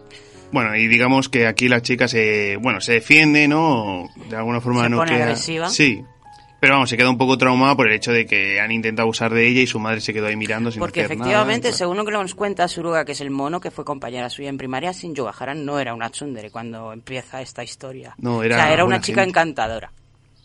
Sí, vamos, que se quedó traumada de verdad y Mm, eso y afectó dijo, voy a a, su ser, voy a comportamiento. ser muy borde a partir de ahora. Es más, a lo largo del anime ella sí que dice de que ella, con lo que pasó y tal, que está afectada, de que no es igual y tal, ¿sabes? El anime es de su superación, o sea, ella Ujú. tiene que superar y volver a ser la chica que era antes del suceso desagradable. Sí, pero mola ver cómo reconoce Eso está eso muy y bien. tal. Ujú. Mm. Y bueno, pues al final se encuentra con nuestro programa- bueno, Nuestra protagonista la intenta ayudar porque Sí. dice, mira, yo conozco, tengo un coleguita que pasa una mierda... No, eh, tengo un coleguita que sabe muchas cosas, te voy a llevar ahí a un colegio abandonado y la otra dice, venga, va, me voy a un colegio abandonado contigo y al fin del mundo que ya te romperé los huevos si me haces cualquier cosa. Es Y- una buena actitud ante la vida. Yes. Y Boshino les ay- la ayuda y... sí, básicamente dice, dúchate con el tío ahí. Que te laves un tranquilamente". poquito, Claro, tío, claro. que huelen mal. y cámbiate de ropa también, ¿sabes? Eso, cacho guarra. sí, la verdad es que fue bastante la raro. verdad es que se supera muy rápido todo esto. El arco dura un pispás. A ver, es y- un cangrejo y encima lo patea, ¿qué espera? Y encima, y encima eh, justamente ahí ya es ya el culmen del romance. O sea, en dos capítulos, ¿eran? ¿Dos? ¿Tres? No sé cuántos eran. Sí, Bueno, pues en el bueno, tercer capítulo tercero. ya están saliendo. Señor Bajara le ha dicho, oye, me has salvado la vida, necesito que seas mi novio, porque si no quieres Bueno, te voy a romper. fue en el los huevos". tercero, yo creo que fue cuarto quinto, ¿eh? Cuando no estaban jugando al ya caracol. cuánto dura, cuánto dura cada arco, pero me da igual, que me Mm. da lo mismo, que es muy corto, que no tiene romance ninguno, que a mí no me parece romántico, es tan increíblemente cliché y corto y, y poco desarrollado y joder, la otra, la otra chica, la de gafotas, tiene muchísimo más interés romántico por el protagonista, lleva mucho más tiempo sufriendo y A ver, pero es, es un harem, todas tienen interés romántico al fin y al cabo. no, esta tía hace cinco minutos no quería saber nada de él, de hecho hace cinco minutos ni le conocía. Bueno, pero, coño, es una persona que te ha devuelto 50 kilos, ¿eh? Yo lo Mentira, no fue él, fue el meme. Ah, Que a ver, el Araragi es solamente un mensajero, tío. El tío que la llevó a un, colegio desierto. No tiene ningún puto sentido ese Y- romance. ¿Y no te gustaría que alguno te llevara a un colegio ahí desierto y te Hombre, enseñara yo a me un tío... liaba con el meme más que con el A un tío que le haga ganar 50 kilos. Claro, hombre. Eso sería cualquier persona. Suena a embarazo. bueno, pues que no tiene puto sentido el romance, ni, ni entiendo que sea tan profundo. O sea, en cinco minutos acabas de conocer a un tío y ya estás enamorada de él. Venga, hombre, no me jodas. Pero vamos, es lo típico también, así que... No. De típico nada, eso en la vida real no se da. Bueno. Bueno, es, es- un bueno bastante relativo. No ese. es real. Se acaba rápido y acaba mal, os lo advierto. Bueno, no hemos terminado la serie, tampoco sabemos si... No, no, yo hablo de la vida real. O sea, esto de los amores a primera vista acaba mal 100%. Eh, Que se lo digan al presidente de Francia. Sí, que se lo digan a cualquiera. Eh, pues eso, hay que conocerse antes de, de dar los votos, ¿vale? Chi- Niños y niñas, conoceros bien. Pues eso, eh, ¿algo más sobre Sen Yogahara? Poquito más. A mí me cae mal, no puedo, no sé, intento que no me caiga mal, pero me sigue cayendo mal. Ojalá me empiece a caer bien más adelante cuando vuelva a ser ella. Pero es tan, mm, mm, no sé, no me gusta. No sé, a ver, date cuenta que también es un harem. Está formado por varios tipos No de es un harem, personalidades. es la única opción de romance, ya te digo que es la ya única está, chica la ha con la que tocado, se... le gusta. A ver, en los animes siempre es la primera que encuentra, es la que ha conseguido. Mentira, la primera que se encontró fue las gafotas. Ya, pero aquí nos presentan primero. Tú Bueno, tienes un sim muy serio con las gafotas, ¿eh? No, me parece, me parece que, que la historia romántica es mucho más tratable. Con, con Ha- Hanekawa, ¿era? No. Sí. Hanekawa. Hanekawa, digamos que eh, tiene el trauma que tiene por culpa del protagonista, porque está enamorada del protagonista y no puede decírselo porque tiene. pues, Sí, ok, esa es su maldición. entre otras Bueno. cosas, pero sí, es que en Sí. gran parte sí. Em, y eso, y además con el protagonista tienen una relación de amistad que hablan de sus cosas, se encuentran por la calle y tienen conversaciones de preocuparse el uno por el otro. ¿Ves? y- Pero es lo típico, la amiga como de siempre, que está enamorada del prota, pero que, se debería queda ser- ahí a segunda vez. El que debería ser el romance auténtico porque es el romance con el que el protagonista sería más feliz. Pues habla con el autor, que te haga un spin-off aparte, con... No, no paso. Si es que esto no. Mira, las gafotas es como el Jorah Mormon de este anime. Está, es la eternamente frenzoneada. Exacto. Exacto, exacto.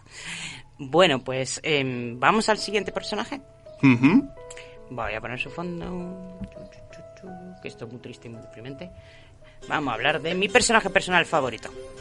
Bueno, tengo algunas cosas ahí de tira y afloja, pero de la, de la harem yo creo que es la que más me gusta y es la super mega loli. Y que conste que hay dos lolis. Está la loli añeja de 500 años y la loli de verdad. Aunque no sé yo si es muy de verdad. Bueno, hablamos de Hachikuji Mayoi, que es una niña, literalmente niña. O sea, eh, aquí no es que sea lolicón, es que es mega, mega, mega lolicón, porque esta chica va a quinto de primaria, creo. Que lo dice por ahí, espera que me encuentre la paginica. Bueno. aquí. Es una niña de quinto grado de primaria, que va con un uniforme, dos coletas y una mochila enorme, pero enorme a su, a su espalda. Eh, habla mal, o sea, comete mogollón de errores de dicción y tiene el hábito de pronunciar el apellido de Araragi mal aposta solo para provocarle. Que yo no sé por qué, por qué Araragi se provoca por eso. Digamos que es... Es muy sentido con su apellido el hombre. Araragi. Bueno, pues esto que queda tan moe, eh, lo de decir mal el apellido, es una cosa que hace todo el rato. Aunque he de decir que me alivia porque yo pensaba que era solo cosa nuestra que no podías pronunciar el apellido, pero los japoneses tampoco que No, aposta. es, es Ah, una bueno. cosa mona. O sea, es una yo, cosa yo que creo que se- no se molesta porque parece que está vacilando. que se que es una cosa mona que le gusta a los chicos en Japón el que la chica parezca medio loli medio tonti medio estúpidi bueno Soy pues muy machista. ya Eh, pues esta muchacha se la encuentra Araragi cuando está en el parque con creo que estaba con las gafotas sí todavía está con las gafotas en el parque porque el día de la madre al tío no le apetece ir a casa ¿por qué? no lo explican supongo que Jeff más adelante explicarán por qué Araragi no quiere estar ahí en su casa el día de la madre Tal vez. Tal vez. Vale. Bueno, pues como no quiere estar en su casa el día de la madre, se queda en el parque con la amiguita y se encuentran una niña que está perdida, más perdida que un pedo en un jacuzzi, y dando vueltas por ahí. ¿Y qué se hace con las niñas pequeñas perdidas? Mirarle las bragas. Manual, no, manual de buen ciudadano. ¿Qué se hace con una niña pequeña? Ayudarlas a guiar, ¿no? Ayudarlas a ir a su A casa. ver, es lo que pasa. Es otro problema, es otro problema de a ver, lo suyo es ayudar a la niña o no deberíamos ayudar a la niña porque a la niña le han dicho no te vayas con extraños. Sea, aquí hay una Hombre, lo suyo rara. sería, eh, en Japón se suele hacer de llevarla donde la policía, ¿no? Y que ellos se encarguen. o donde sea. Sí, era lo que te iba a decir. Eso también en España es válido. Bueno, pues eh, aquí a la muchacha le ofrece ayuda para llegar a su casa y después de mucho tira y afloja de no me he perdido, sí, te has perdido, no me he perdido, sí, te has perdido. Bueno, pues parece un hombre conduciendo. El de te odio. Eh, Sí, sí, son, es una conversación no completamente mm, ag- agresivo-pasiva. Bueno, pues mm, ahí empiezan a andar, ya aparece en Yogahara, no sé de dónde sale, por qué sale, ni por qué viene. Ah, para decirle algo de meme, ¿no? El meme le estaba mandando, usando de mensajera. Claro, es verdad. El meme es el que explica quién es esta niña en realidad, porque Araragi no se da ni cuenta. Araragi se piensa que es una niña de verdad normal y corriente, pero no lo es. Bueno, pues empiezan a dar vueltas por las calles y tal, y Araragi se da cuenta de que está más perdido que un pedo en un jacuzzi también, que no son capaces de encontrar la casa de los narices. ¿Y por qué será? ¿Por qué será? Si yo me oriento muy bien, si yo soy un Google Maps con papas y con patas. pues resulta que eh, lo que venía a decir Senjo Bajar, aparte de que odia a los niños, odia a los niños, es que es tan tsundere. Bueno, pues eh, viene a decir eh, un mensaje de meme. Atención, Araragi-kun, estás con una niña que no es una niña de verdad, que es la niña de la curva, que está muerta, que es un fantasma. Y entonces Araragi se queda, ¿ah? ¿What? Eh, ¿Qué? bueno, pues resulta que la, la, la niña está muerta, entonces. la niña es un fantasma, efectivamente. Se mu- murió. eh, Espera, ¿dónde estaba esto? Murió, pues creo que. En un accidente de tráfico. En un accidente accidente de tráfico. sí. En un accidente de tráfico y desde entonces se ha convertido ella misma en una excentricidad que es la vaca perdida. Vaca perdida. Eh, que, que es un espíritu que intenta llegar sin éxito a su casa constantemente y está condenado a vagar. Y solo puede ser vista por aquellos que no quieren llegar a sus destinos. Sí, aquí en este caso, más Aquí que se explica el- por qué Araragi la ve, porque no quería estar en su casa el día de la madre. Sí, pero básicamente la chica sería una rareza que le ha ocurrido al tío porque el tío no quiere volver a su casa. La tía es un fantasma, llámalo fantasma, rareza, lo que quieras, es una vaca perdida. ¿Dónde está el caracol en esta historia? ¿Qué es el caracol? El caracol es que la chica esta se la ha pegado al tío porque no quiere volver a casa. Vale, el caracol es otro espíritu, otro, otra, este- este- esa- otra rareza distinta que se le ha pegado a la chica y la tortura. No sé qué hacía exactamente el caracol. ¿Será que vaya lento? Mm, o que tuviera que cargar con la mochila. Eso mm, lo tengo turbio, no me acuerdo. A ver, Estaría- es que se supone que la chica, a ver, la chica de la palma, entonces, La chica ya está muerta. claro, ella tiene una rareza estando muerta, o sea, Ella es un fantasma, ya eso es una rareza, tío. claro, es que como dicen que es un fantasma de, a ver, el tío explicó que ella iba a su a la casa de su madre, Ella pero como murió en un accidente, nunca llegó a hacer su objetivo. Mm, Entonces ella sí estaba ahí Es un espíritu errante. Claro, es un espíritu que el objetivo suyo era llegar a la casa de su madre y como nunca lo consiguió, hasta que no lo consiguiera, Mm, iba a estar no, por ahí No pasaría, pululando. no iría al cielo de los, Claro. de los caracoles, digo, no, de las vacas o lo que sea. Entonces me imagino que como encima tenía la rareza del caracol esa, pues era como un bucle de que no iba a salir nunca de ahí. Mm, que la mantenía ahí, vamos. Claro. Bueno, pues, eh, por supuesto, mm, asunto resuelto en 0,5, ni me acuerdo de cómo. ¿Cómo se Nada, resolvió el el asunto? tío, o sea, no sé por qué de pasar al tío al enterarse que era un fantasma, pues ahora sí que podían llegar a la casa de la chica. Sí, aquí hay un pedazo de Deus Ex Máquina inexplicable muy raro. Digamos que eh, llegan al destino, o sea, ahora mismo el espíritu errante ya es libre, puede vi- viajar y ascender a otra dimensión, pero... esto es un harén y como buen harén ella decide quedarse en la tierra y perseguir a Araragi y dar vueltas por las calles y ser constantemente vapuleada y toqueteada por él. Pero técnicamente es como el mejor componente de un harem, porque solo lo puede ver él, ¿sabes? Es, es un- es- tiene, tiene una relación extremadamente preocupante, extremadamente, o sea, muy, muy gris, muy, muy Roza un cringe. poco la ilegalidad, un poquito, por lo que estoy oyendo. Es completamente, es cringe, pero a más A ver, no pero mucho. Un fantasma y solo puede ver él. O sea, es Claro. ilegal, no es ilegal porque nadie puede verlo, ¿sabes? O sea, tener ese tipo, Hay un agujero legal, ¿eh? tener ese tipo de, tener ese tipo de deseos por una niña de 15 Ya, años no no es raro. No, es lo más normal del mundo. Bueno, eh, a ver, Araragi es muy raro, ¿vale? Araragi parece que es lolicón, es acusado de lolicón, pero yo no sé si realmente lo es. Yo creo que simplemente está vacilando a la niña. un se vampiro lo puede pasa- ser lólico. A ver, y se que lo no pasan fantasma. pipa. Aquí hay muchas Tienen- cosas raras. Tienen ¿eh? mucha interacción estos dos. Son muy coleguis. De hecho, eh, esto no lo sé porque no lo he visto, pero sí que lo he leído. Y en el futuro, futuro, futuro, Araragi tiene un serio problema para es- expresar sus problemas y sentimientos. Digamos que es el John Wayne y a él le cuentan, cuentan todo, pero él no es capaz de hablar con nadie. Es un hombre de hierro, Bueno, pues, impasible. Hachikuji es la única persona o fantasma eh, con el que se abre, con el que él es capaz de contar sus problemas y, o sea, tiene una relación bastante sana, pongo grandes comillas en sana, salvo lo de atraparla por detrás, levantarle la falda, mirarle las bragas y todo lo demás. Bueno, pero eso solo lo hace una vez. Lo hace todo va. el rato, Que va, que va, que va, lo ¿Sí? hace muchísimas lo veces. hace cada vez que la ve. Ah, bueno, vale. Es que no sé, es que es un roza ahí lo ilegal y no ilegal, ¿eh? A ver, completamente ilegal, ¿vale? No- que es no un fantasma y es un vampiro. ¿Cómo puede ¿Qué? ser lolicón un Por vampiro? favor, es un anime. Estamos de verdad discutiendo si es legal o no es legal. Mal- más ilegal es lo de la vampiresa de de 500 años que parece una niña de 7 y con la que se mete desnuda en la bañera. Joder, tío. Técnicamente, la pederasta es la niña. Sí, de hecho sí. De hecho sí. Me habéis subido mucho para ver el anime y me lo habéis vuelto a bajar, ¿eh? Sí, de- Lo más gracioso es que esa escena me encantó. O sea, mira que me daba cringe, pero me encantó, me acabó gustando muchísimo. Por eso te digo que no te, no te fíes de esta serie. bueno, vamos a- al siguiente. Venga, Jeff, es- escoge una. Pues me quedo con Karen. Venga, Karen. Karen, que Karen era la abejita, ¿no? Eh, sí, sí. Ajá. La hermanita mayor. La hermana mayor de las dos hermanas que, son, menores. gemelas, que son gemelas en realidad, pues las que salió primero. Pues esta Karen es autodenominada heroína de la justicia y tiene una personalidad y Este es su peculiaridad. fondo, que es flamenco. Digamos que es una Seiki no Mikata, justiciera y heroína. Mm, Bueno, toda la familia de Aragi so- lo son, supongo. Porque la Su representa profesión es ser. Iron Man. Bueno, pues, eh, ¿qué pasa con Karen? Pues que mm, esta, mm, esta mujer es bastante activa y suele imitar la personalidad y peculiaridades de los de estas series Tokatsu a lo Power Ranger y Mm. este tipo de... Chica deportista, echada para adelante, con buena forma física, que, que le gusta, pues eso, salvar el día a la gente. Y acaba metida en líos. Araragi se ríe de ella y la ridiculiza para que no se ponga en peligro. Y bueno, y no lo consigue. ¿Qué le pasa a la abejita? ¿Por qué es abejita?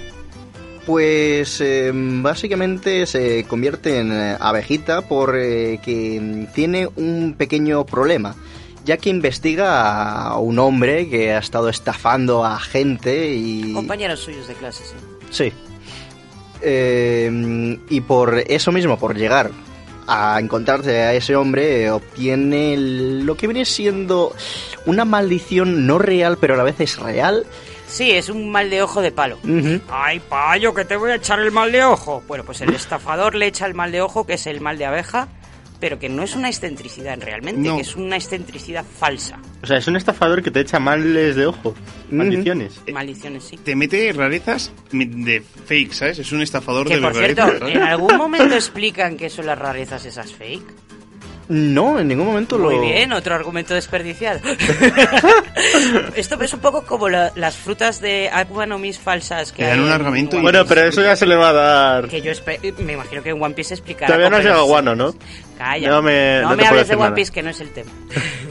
¿Has visto? Es que el estafador te mete argumentos para estafarte y nunca explicarlos. Bueno, es pues un buen eh, estafador. Es un, es un estafador que te mete una maldición gitana que te cagas, que consiste en una abeja que te posee y te sube la fiebre. Ya está. Y está Es más, es un coronavirus. Coronavirus abejil. Ay, que creo que el coronavirus fue el estafador. Sí, básicamente. Ahora todo cuadra. Bueno, pues eh, esto se cura pues como se curan los catarros, con sopa Con tiempo y ya está. y tiempo. Sí, día de descanso en la camita y ya estará bien. Sí, que te lave tu hermano los dientes. Hostia, es verdad. Porque si no teníamos bastante cringe con la Loli. Buah, es que el momento Aquí ese de su hermana es muy el- raro, el ¿eh? cringe incesto, que en el que hacen una es- especie de mm, juego de rol extraño en el que Araragi le lava los dientes a su hermana y ella se excita mazo. La madre que me parió. Y en aquel mo- en Joder, ese tío. momento trascendental, Araragi comprende que su hermana ya no es una niña, que es una mujer. Es Incluso piensa, piensa, "Mm", Araragi pensando, "Mm, pues es guapa mi hermana, ¿eh? Mm, si no fuera mi hermana, Mm. mm, aunque lo fuera. Eso me recuerda a algo que dijo Donald Trump. Bueno, pues esa es la abejita. eh, también interés romántico, extraño, sexual de Araragi. En cuanto a la otra hermana, esa no da tanto juego, ¿no? Mm, ¿Hablamos no. de ella ya? Eh, es que simplemente es... Luego hablamos de ella. Vamos, Va, a, vamos a hacer un corte. Solo una pequeña pregunta. No hay, no hay más incesto con la otra hermana, ¿no? Eh, No, no, no, no, no, para no, nada, no. para nada, no, no, no, no, no. Es más, la otra hermana Para ni nada. siquiera es su hermana. apenas, apenas. Bueno, eh, vamos a lo siguiente, que sería... Venga, un, Momonga, tú. Sigo con Las estamos- ¿no? Las estamos La- desordenando, pero da Nah. igual. No, pero si vas a hablar de la serpiente, te tengo que hablar antes del mono. No, claro, el mono, Kanbaru es el mono. Eh, Suruga. No sé si se llama Kanbaru. Bueno, Sí. la protagonista mono, la chica Sí. mono. La, la que le encanta el BL. La que le encanta el BL, bueno, en fin. Eh, aquí la amiga, eh, espera que cuente su página, eh, Bueno. es un año menor que Araragi, o sea, es una Kohai, pertenece al equipo de baloncesto, es una chica deportista y por supuesto baloncesto. hace el rol de lesbiana. Sí. Bueno, ella dice que es lesbiana. Eh, pero además, luego con el además se autodenomina Fuyoshi, lolicón y La masoquista.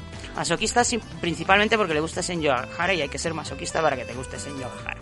Y por encima de estar con su novia full, ¿sabes? Mm, bueno, pues eh, vive en una habitación muy desordenada, llena de libros, aplastados. eh, no se dice de qué son los libros. Eh, por lo que solo hay espacio para su cama y tiene la manía de estar en pelotas eh, todo el rato. A menos que sea estrictamente necesario vestirse. ¿Por Bueno, qué? ¿Por eh, qué? Porque tiene calor.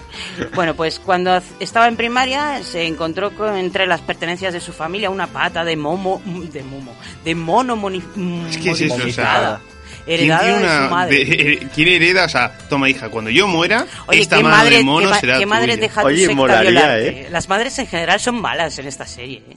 Son chungas las madres. Hombre, darte una mano de mono que si pides tus tres deseos, te un demonio te posee. No, no, es que los propios deseos te hunden. A ver, Ya. la historia de la mano de mono la hemos visto en Los Simpson. Es una mano de mono a la que le pides deseos y los deseos nunca salen como deberían. O sea, cu- los cumple, pero no Pero- como A un precio, tú y claro. de... Claro, Mm. Claro, es como...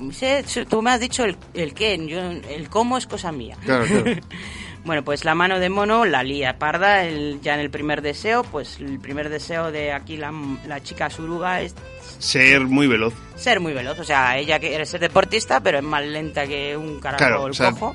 Y dice, pues que yo quiero ser la primera y voy a hacer trampas y en vez de do- dopingarme, pues voy a pedirle un deseo a la mano del mono. Y efectivamente ese es día, doping. ese día, doping. Sí. ¿Sí? Sí, porque chupa el, la- el dedo del mono. No, es por lo que le pasa luego. Bueno, pues resulta que luego, eh, cuando llega el día de la carrera, ella gana, efectivamente, porque no se presenta nadie más. ¿Qué pasó con mis compañeros? ¿Dónde fueron? ¿Dónde están? Pues resulta que una misteriosa mano de mono se los ha cargado a todos y los ha dejado para el arrastre. Bueno, pues ante, ante eso horrorizada aquí la chica mono dice, uy, esto yo lo guardo en un cajón, que no quiero saber nada. Pero una pregunta, ¿los compañeros murieron o no? No, se hospitalizaron. Ah. Acabaron, acabaron con serios problemas físicos y tal. Bueno, excursionaron a, a Una urgencias. traumatización de por vida, ¿sabes? Porque una chica con mano de mono les ha pegado y... nada. Bueno, todo esto iba muy bien y aquí la chica suruga decía, yo, yo, yo no voy a mirar el mono, no quiero saber nada del mono, pero, pero, pero... Pues ve a su gran amada, la novia del A su protagonista. gran amada que hasta ese momento, digamos que... pff, ella se le confesó, la otra le dijo, te voy a grapar la cara, chavala, o sea, ni te acerques a mí, por muy mona que seas, eh, yo no quiero saber nada de nadie, soy muy borde y muy chundere. Y bueno, y pues eso, ella se dedicaba a observar a Senyo Gahara en silencio y a decir "Joder, qué hermosa y qué bella y qué de todo, hasta que de repente su amor eterno decide dejar de ser una chundere y echarse novio. Y entonces, ¿qué pasa? Pues los celos. Pues los celos. ¿Y qué forma más eh, retorcida de replantearse la situación? Lo primero que piensa esta muchacha lesbiana enamorada de Senyo Gahara es ofrecer su cuerpo al novio y tal. Bueno, más que ofrecer es... O sea- a cambio de que la dejes, me ofrezco yo para todo lo que a ver, quieras. esto no suena, a mí esto me suena mazo. No, la verdad. Pues mazo, a, a argumento de hentai. Ah. Esto es un netorare de toda la vida. Bueno, pues eh, hentai que te cagas. Eh, por supuesto, Araragi no se comporta como un protagonista de hentai y dice que Nanai, que no quiere saber nada de ella porque él solo ama a Senyo Gahara. Pre- pregunto por qué, en qué momento empezó a amarla. Mm, Vale, pues solo ma- ama a Senyo ¿Será que la mujer tiene Hombre, un atractivo yo diría, ahí? yo diría eso solo con tal de que, eh, no lo hemos dicho, pero anteriormente ya la tía esta le había pegado una paliza al tío. Sí, bueno, pero a Araragi le pega a todo el mundo. O sea, yo creo que le mola. Es más, Ya, pero nadie le grapó la boca. Eso llega al corazón, yo que nadie le grapa la boca. Yo creo que eso seguro que es un fetiche o algo. Seguramente le grapó y fue como... Sí. ¡Pum! Ahí, ahí ves, Amor, ahí amor. tienes la cúspide del amor. Mm, tengo que graparle grapadoras, eh, o sea, grapas a la peña en la boca para ver Hombre, si son- piénsalo. Cuando le cuente a sus hijos, mira, yo conocí a tu madre porque me metió un cúter en la boca, así te lo digo. ¿Un cúter o una grapa? A ver, que no es lo mismo. Un cúter y una Un grapa. cúter De hecho, es ambos. fácil, una grapa es un poco más complejo, hay que tener técnica. A ver, la tía tiene grapas técnica, también, ahí ¿eh? tiene su encanto. Yo, yo empiezo a entender ahora. Bueno, pues nada, que él se niega y dice que mo- muy mona, pero que no, que aunque te vistas de seda, mona te quedas. Y pero eso sí, la libera de la maldición, por supuesto, como no, pues si es el puto héroe que salva el día. Y como efecto secundario, lo que pasa es que se le queda la mano de mono, o sea que por mucho que se depile, sigue teniendo la mano peluda y Se va deforme. curando, creo. ¿Estamos hablando de la Cinco años lesbiana o del pasar. protagonista que gallo? Cuando tuviera La lesbiana. 20 años, pero sí, 5 años tiene que... Cinco años dice que tiene que pasar para que se le caiga el pelo del brazo. Y bueno, ya está. Y mejor que aquí. cortarlo, que era una primera opción que había. Mm, es otra opción. Mm. Bueno, pues es hasta aquí la historia del mono, que por supuesto se hace muy, muy amiga de Araragi y hablan de chicas juntos. Que habría que mencionar que la solución fue bastante pacífica, pero la primera era cogerle del intestino y empezar a girar y reventarle contra otro lado. No sé Sí, por de esa parte. Pero bastante vamos, chula, ¿eh? tampoco, tampoco sería algo raro si a Araragi le revientan todo el rato todo el mundo. Pobrecito. Mm, ¿Cómo es que no me da pena? Se reconstruye enseguida. Eh, pues ya está, hasta aquí Eso el me hace mono. gracia. No, no soy inmortal, pero vamos, no te da tiempo a matarte. Tú tranquilo. Yo me curo muy rápido, tú no te preocupes. Pues eh, a, la moni- a la monita, eh, pues eh, ella empieza a trabajar de marketing empresarial y se empieza a, a publicitar los servicios de Araragi por la comunidad y le lleva una amiga. Venga, habladme de la amiga. De la serpiente, ¿no? Yep. Que se llama Dios, qué personaje más Sengoku. soso. Estoy deseando que lleguemos a las gafotas, ¿eh? Yo esa mujer la he cogido el cariño ya. Bueno, pues la segunda Loli. Loli No. Es un año más pequeña, tampoco es que sea Loli. Pero bueno, O es de la, es la, es de la clase de la hermana, ¿no? Era Ujú. la clase de la hermana. No sé si un año más- o dos años más pequeña. Que luego cuando se trasviste parece más mayor. pues bueno, poco más que decir. Pues Es su comportamiento es muy tranquila, muy miedosa. Mm. Es una chica muy amable, muy tranquila. Me recuerda un poco a. ¿Cómo se llama esta de Bleach, la pelirroja?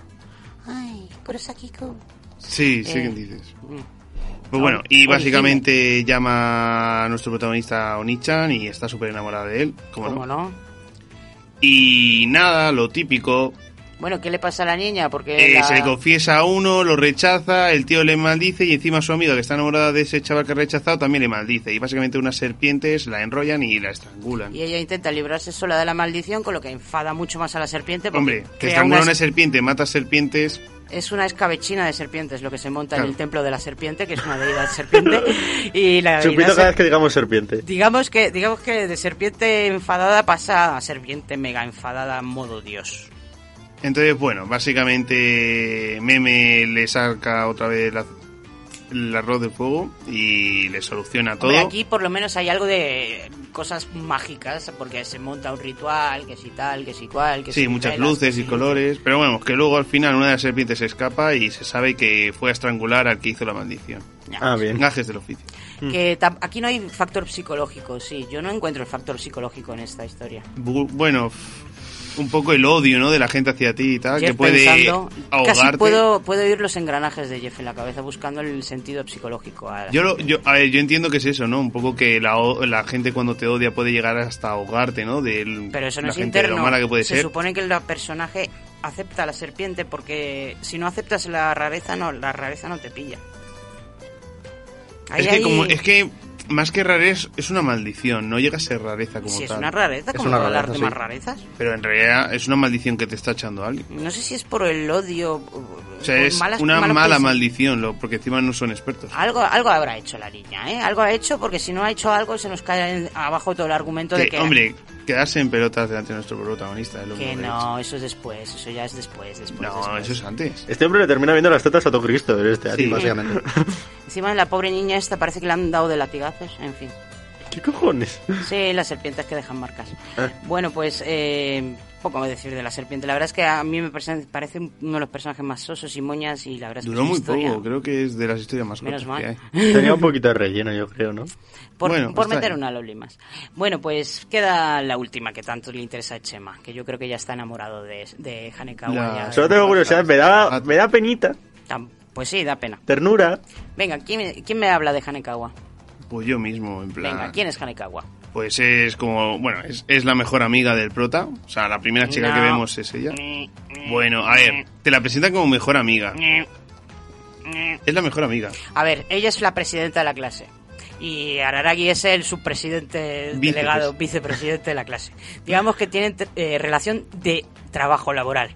De hecho, De hecho, eh, Hanekawa no tiene amigos porque es tan presidente y tan firme ella y tan estricta y tal que como que no deja que los sentimientos se impliquen. Oh. Eh, personalidad, Pues yo que sé, responsable. mm, Dulce, Dulce, sí, amable. es como perfecta. lo sabe todo.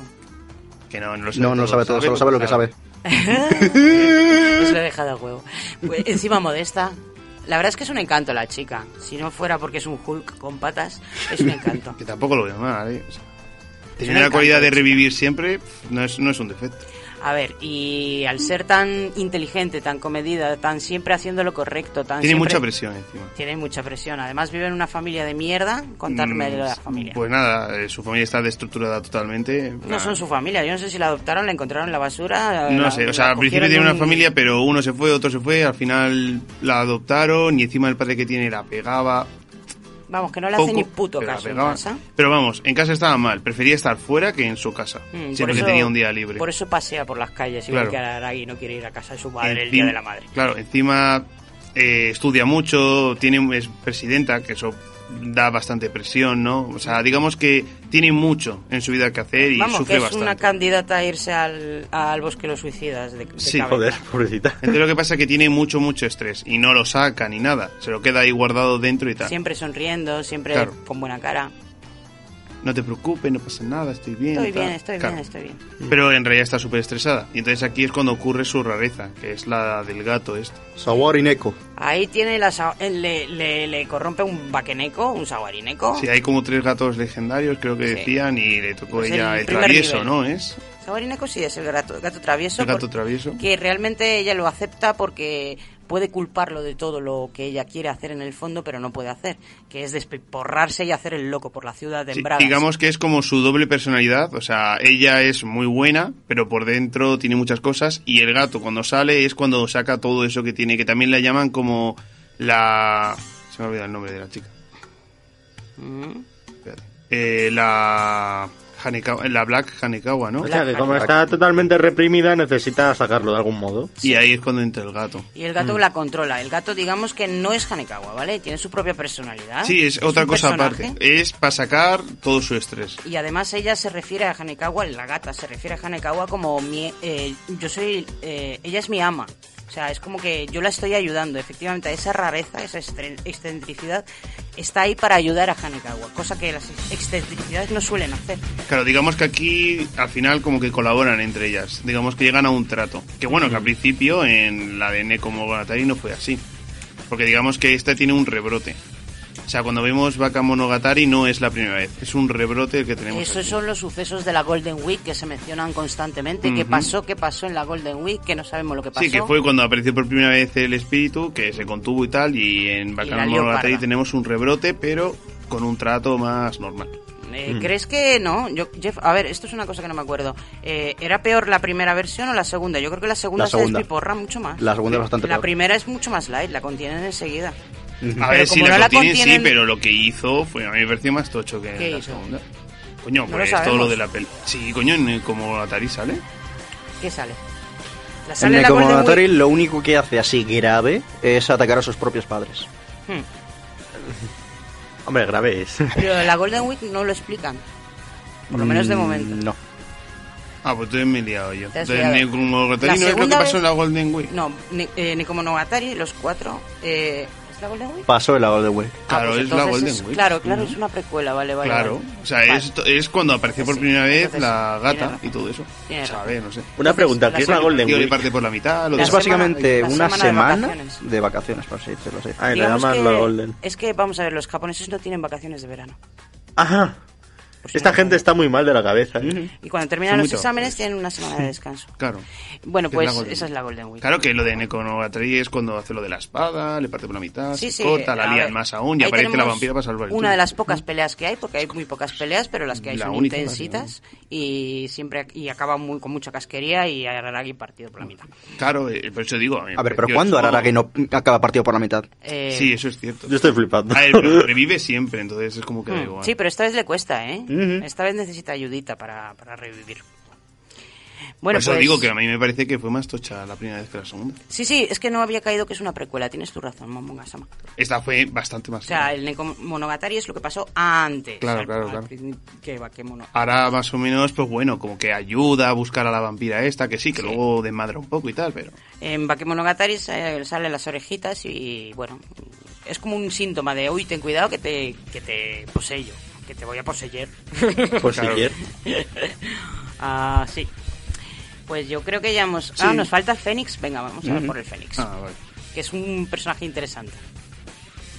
Venga, la hermana pequeña, que no es tan pequeña, que va ¿Lo vestida digo de yo o kimono. lo dices tú mejor? Se la había pedido Jeff, ¿no? A ver, Eh, bueno, se llama Tsukiji. Tsukiji. Tsukiji. Eh, eh, es básicamente la amiga de la serpiente, de Nad- Nadeko. Y en... Aspecto, es una chica que va con- siempre con ropa Sí. tradicional. Va siempre con ropa tradicional. Siempre se va cambiando de pelo, constantemente. Sí, pero bueno, esto Pero bueno, son- es son una, detalles. Es una puber adolescente normal. Eh, también les parece que es la responsable, tranquilizadora, eh, sea, como la más estable de las dos, aunque para nada, pero, pero por lo menos da esa impresión, como que la abejita es más salvaje, la otra hermana, y ella es más tranquila, más comedida, pero al mismo tiempo más hija puta. Pero, ¿qué pasa con ella? Que en realidad es más... ¿Por qué, por qué Nise Monogatari se llama Nise Monogatari? Que por cierto, Nisemono significa falso en japonés. Mm. Ah, historia falsa. Exacto. Pues básicamente porque ella no es Hay un falso especialista, hay una falsa rareza y también hay una falsa hermana. hermana. Ella no es hermana de Araragi. De hecho, ella no es humana. Ella es la reencarnación de un fénix. Eh, sí, la rareza en sí que la poseyó es como una especie de, tú sabes, los, las, mm, no sé si eran ranas o pájaros que ponen el, el huevo, creo que eran las ranas que ponían el huevo en los nidos de pájaros y que luego salía la rana ahí con los pájaros o no sé qué animal era. Bueno, no, pues- eso eh, son pájaros que se cargan a otros pájaros. Exacto, pues eh, la rareza esa eh, poseyó, se cargó a la hermanita, a una de las gemelas, en el vientre de su madre, mientras estaban todavía embarazada, y puso en su lugar a su criatura, que es esta, esta niña que tiene poderes de regeneración. Sí, porque literalmente la parten por la mitad y se regenera. Sí. Pero su teórico hermano también lo puede hacer, entonces tendrían No es lo mismo. No, no igual, Pero uno es no un de la misma fénix y manera. otro es un vampiro. Vamos a ver, Ah, digamos vale, que el sí, vampiro... Bueno, cuesta. técnicamente no es que la hermana se regenere, o sea, muere y resucita. Es que la parten en dos, es que la de- descorporarizan con un rayo Sí, pero que es un brutal. fénix que resucita, así que da igual. Que la dejan hecha polvito. Que por Pero- cierto, los que la dejan hecho polvito son las especialistas que hablábamos al principio, que son la especialista y su y su familiar. Una cosa, esto no era un anime de diálogo. Fulminadores. en Nice hay poco diálogo. Ah, vale. en Nice hay diálogo, sobre Sí, todo al ver, principio. hay, pero... Pero bueno, es la única parte en la que parece que la trama avanza un poquito Mm. y en él ya vemos a la sobrina de Meme que aparece y dice que quiere cargarse al pajarraco porque es su trabajo y se lo carga, pero no se lo carga. Es que es un fénix. Claro, no es tan fácil cargar, cargarse el pajarraco y como se mete por, me- por medio... No sé si ahí aparece Meme a salvar el día y se lleva a la sobrina de las orejas. Algo pasa para que no siga machacando, porque es obvio que ella sabe que no se ha cargado al Fénix. Creo que al final el tío se pira porque hablan con él y todo No el sé, rollo. ahí- ahí y creo que Om- eh, el meme acuerdo. se lleva. Se lleva a la sobrina lleva- a Discola. Bueno, pues hasta ahí... Pero vamos, técnicamente se ha salido de su madre. O sea, aunque técnicamente la gemela murió, o sea, ha nacido de la madre al fin y al cabo. No, no, qué demonios, fue derrotada por Shinobu. Es verdad, Shinobu, es verdad. Mm. No, pero Shinobu no se cargó a la gata. Eh, O también se... Joder, que Shinobu es el puto amo. Sí, sí, es que si no, pues el puto. Bueno, no hemos hablado de Shinobu, por cierto. ¿Os dais cuenta, no? La hemos mencionado, pero no hemos dicho nada. Bueno, ¿quién es Shinobu? La mascota. No es una mascota, en realidad. En realidad, el personaje con más misterio de todos. Shinobu es una sombra sin nombre y sin es una vida. niña rubia de aparentemente unos 5 o 6 años, no más. Eh, que en realidad es un vampiro mm, De 500. de 500, pero como Ah, ha sí, perdido, habéis hablado de ella como ha perdido que dejó sus de ser poderes, vampiro, no claro. es que eh, para- en- cuando salvaban a Araragi, pues eso, para- tenían que pararla a ella, porque si no no salvas a Araragi. Y a ella la dejaron al mínimo, ahí con 10% de batería vampírica, y su, cuerpo de mujer mm, voluptuosa se convirtió en el de una niña de, de, de 7 añitos, rubita, que nunca habla hasta que empieza a hablar y empieza a hablar en la escena esa tan cringe de la bañera. ¿Por qué está en la bañera con Araragi? Porque está dentro de su sombra. Cuando Meme se pira, le deja la mascota y le dice, oye, quédate aquí a Shinobu para que te ayude porque tú, tú solo no eres un manco, tío. Así que... O sea, realmente detrás de esa escena con tanto cringe y que bordea lo ilegal, hay una enorme trama psicológica Sí. detrás. Sí, y de hecho la escena con tanto cringe a mí me pareció una de las más hermosas de todo el anime, porque la conversación que tienen es tan chula, tan bonita, en la que por fin ellos, el, el uno al otro, empiezan a hablarse para Es que tanto Shinobu que- como él están conectados porque ella le mordió a él, entonces ella consigue más poderes cuanto más cerca esté de él. Mm. Entonces, Y les ves desnudos en la bañera y como que les da igual estar desnudos. No, no hay parecen absolutamente- hermanos más que otra cosa. No hay absolutamente... o sea, bueno, cállate familia, que en esta serie los hermanos son cuidados. Pero, eh, eh, o sea, esto es como hermanos de verdad, es como si fuera familia de verdad. Su hija, Mm. casi, ¿sabes? Sí, son completamente naturales juntos en el agua. No ves absolutamente... O sea, al principio dices... O sea, "Ah". no es que haya escenas que den a entender. No. Es que, a ver, como ella es una vampiro, al morderle a él, digamos que él debería transformarse como en su... Es, un súbdito, ¿no? Cuando te muerde un vampiro, eso que te transformas en su vasallo. Una especie de Mm. bulls. Pero a él le salvaron y entonces ella perdió sus poderes y tal. Pero Y- es como que tienen también- una unión no, todavía, porque... porque él no dejó de ser del todo vampiro. A ver, no, es que él no dejó de ser vampiro para que ella no muriese, Claro. porque si llega a ser, si llega a curarse del todo y de hecho él mismo pidió que salvaran a la vampiresa para que no muriera. Claro, por eso digo que están conectados por ese simple hecho de que si uno se termina de curar se muere, ¿sabes? La otra. Y el otro no quiere, entonces no sé, es como familia casi. Bueno, pues Shinobu es un caso extraño y ahora vamos a poner una cancioncilla más y vamos a debatir, aunque llevamos debatiendo todo el rato, vamos a debatir lo que queda del programa. Os voy a poner para el Perfect Slumbers de Yuri Horie, que sería eh, el opening de Nekomonogatari Kuro. Y si lo encuentro, claro, que no sé dónde lo he metido. A ver, hablad un poco, cu- cubridme, cabrones. Eh, aquí, ya, ya, ya lo he encontrado, ya lo he encontrado. Vamos, a escucharlo.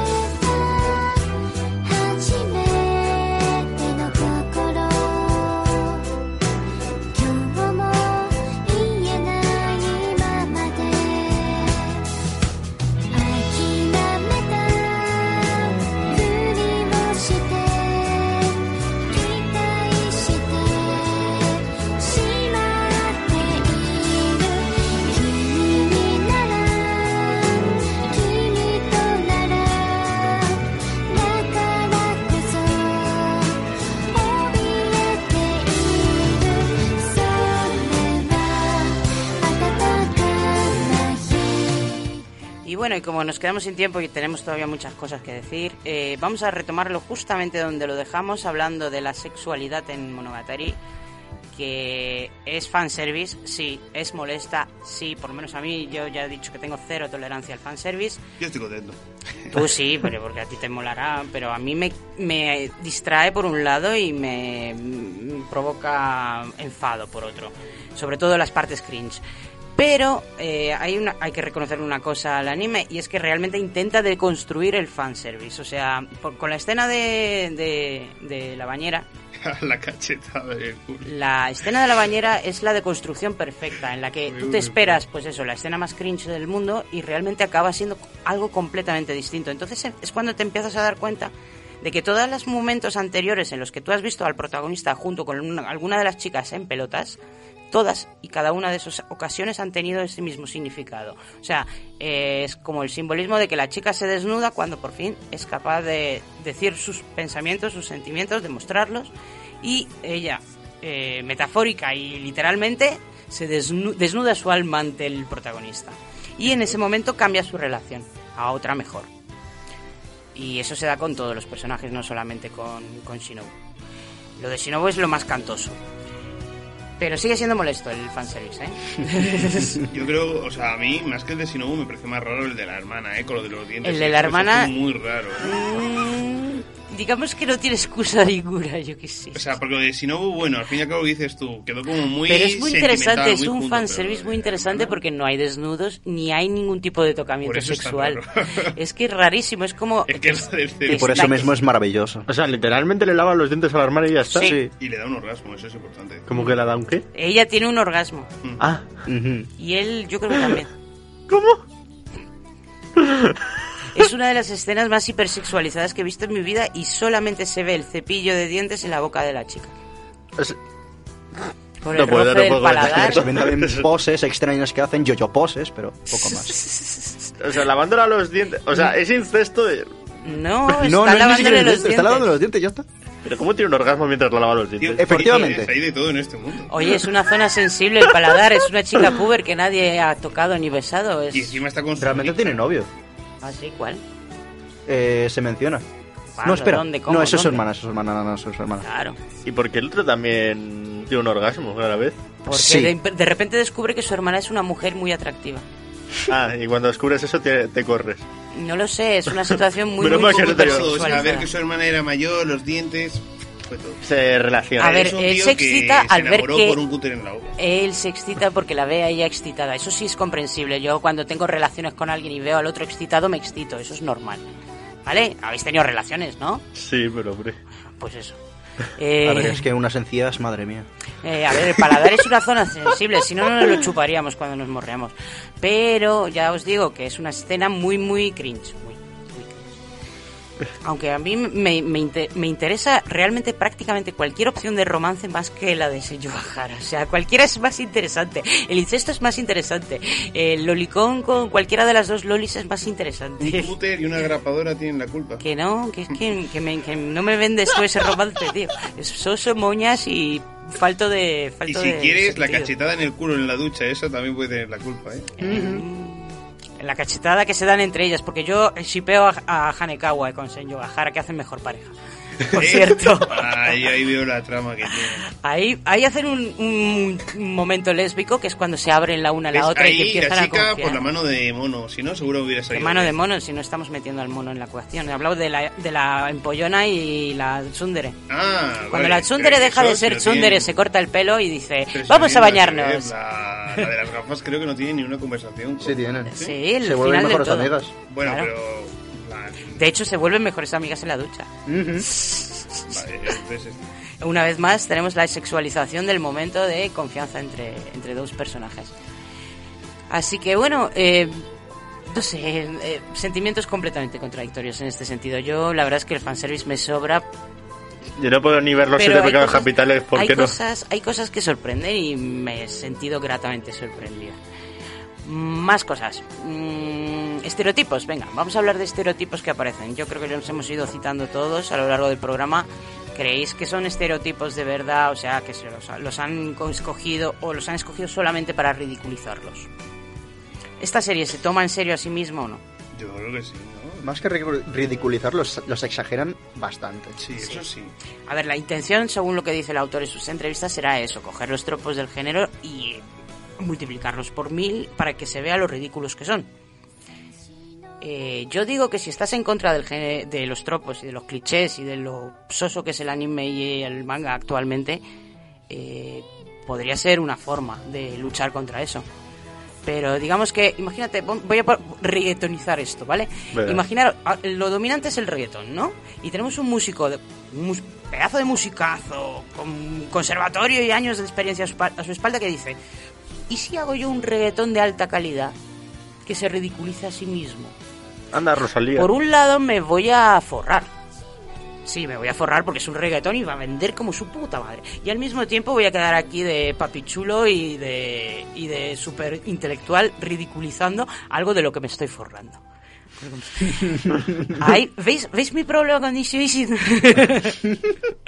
Digamos que eh, existe la originalidad. Y si tú eres un autor tan bueno, que seguramente lo seas, pues esfuérzate un poquito en inventarte una historia original que se puede. Yo hace poco he visto Dorohedoro, tengo pedazo de hype increíble y es una historia que te cagas que no he visto otra igual en mi vida. Es mazo de original y salió este año, el año pasado. Escúchame, estás es haciendo a Dorohedoro como yo hago spam a One Piece, ¿eh? me es estás que- igualando. No, pero es que me tienes gratamente sorprendida porque hacía muchos años que no encontraba un anime nuevo que me gustara tanto y que fuera tan original y que no se pareciera en nada a nada que haya visto hasta Claro, ahora. a ver, es que es eso, es original. O sea, se puede. Solo hay que esforzarse, solo hay que ser creativo. A ver, pero ya es si tiras a hacer algo original o si tiras a la fórmula que sabes que funciona. Claro, y el problema es que no puedes andar ridiculizando y criticando a la fórmula que ya sabes que funciona mientras la estás usando. ¿No es un poco hipócrita? Además en un mundo hipócrita. Ya, pues eso.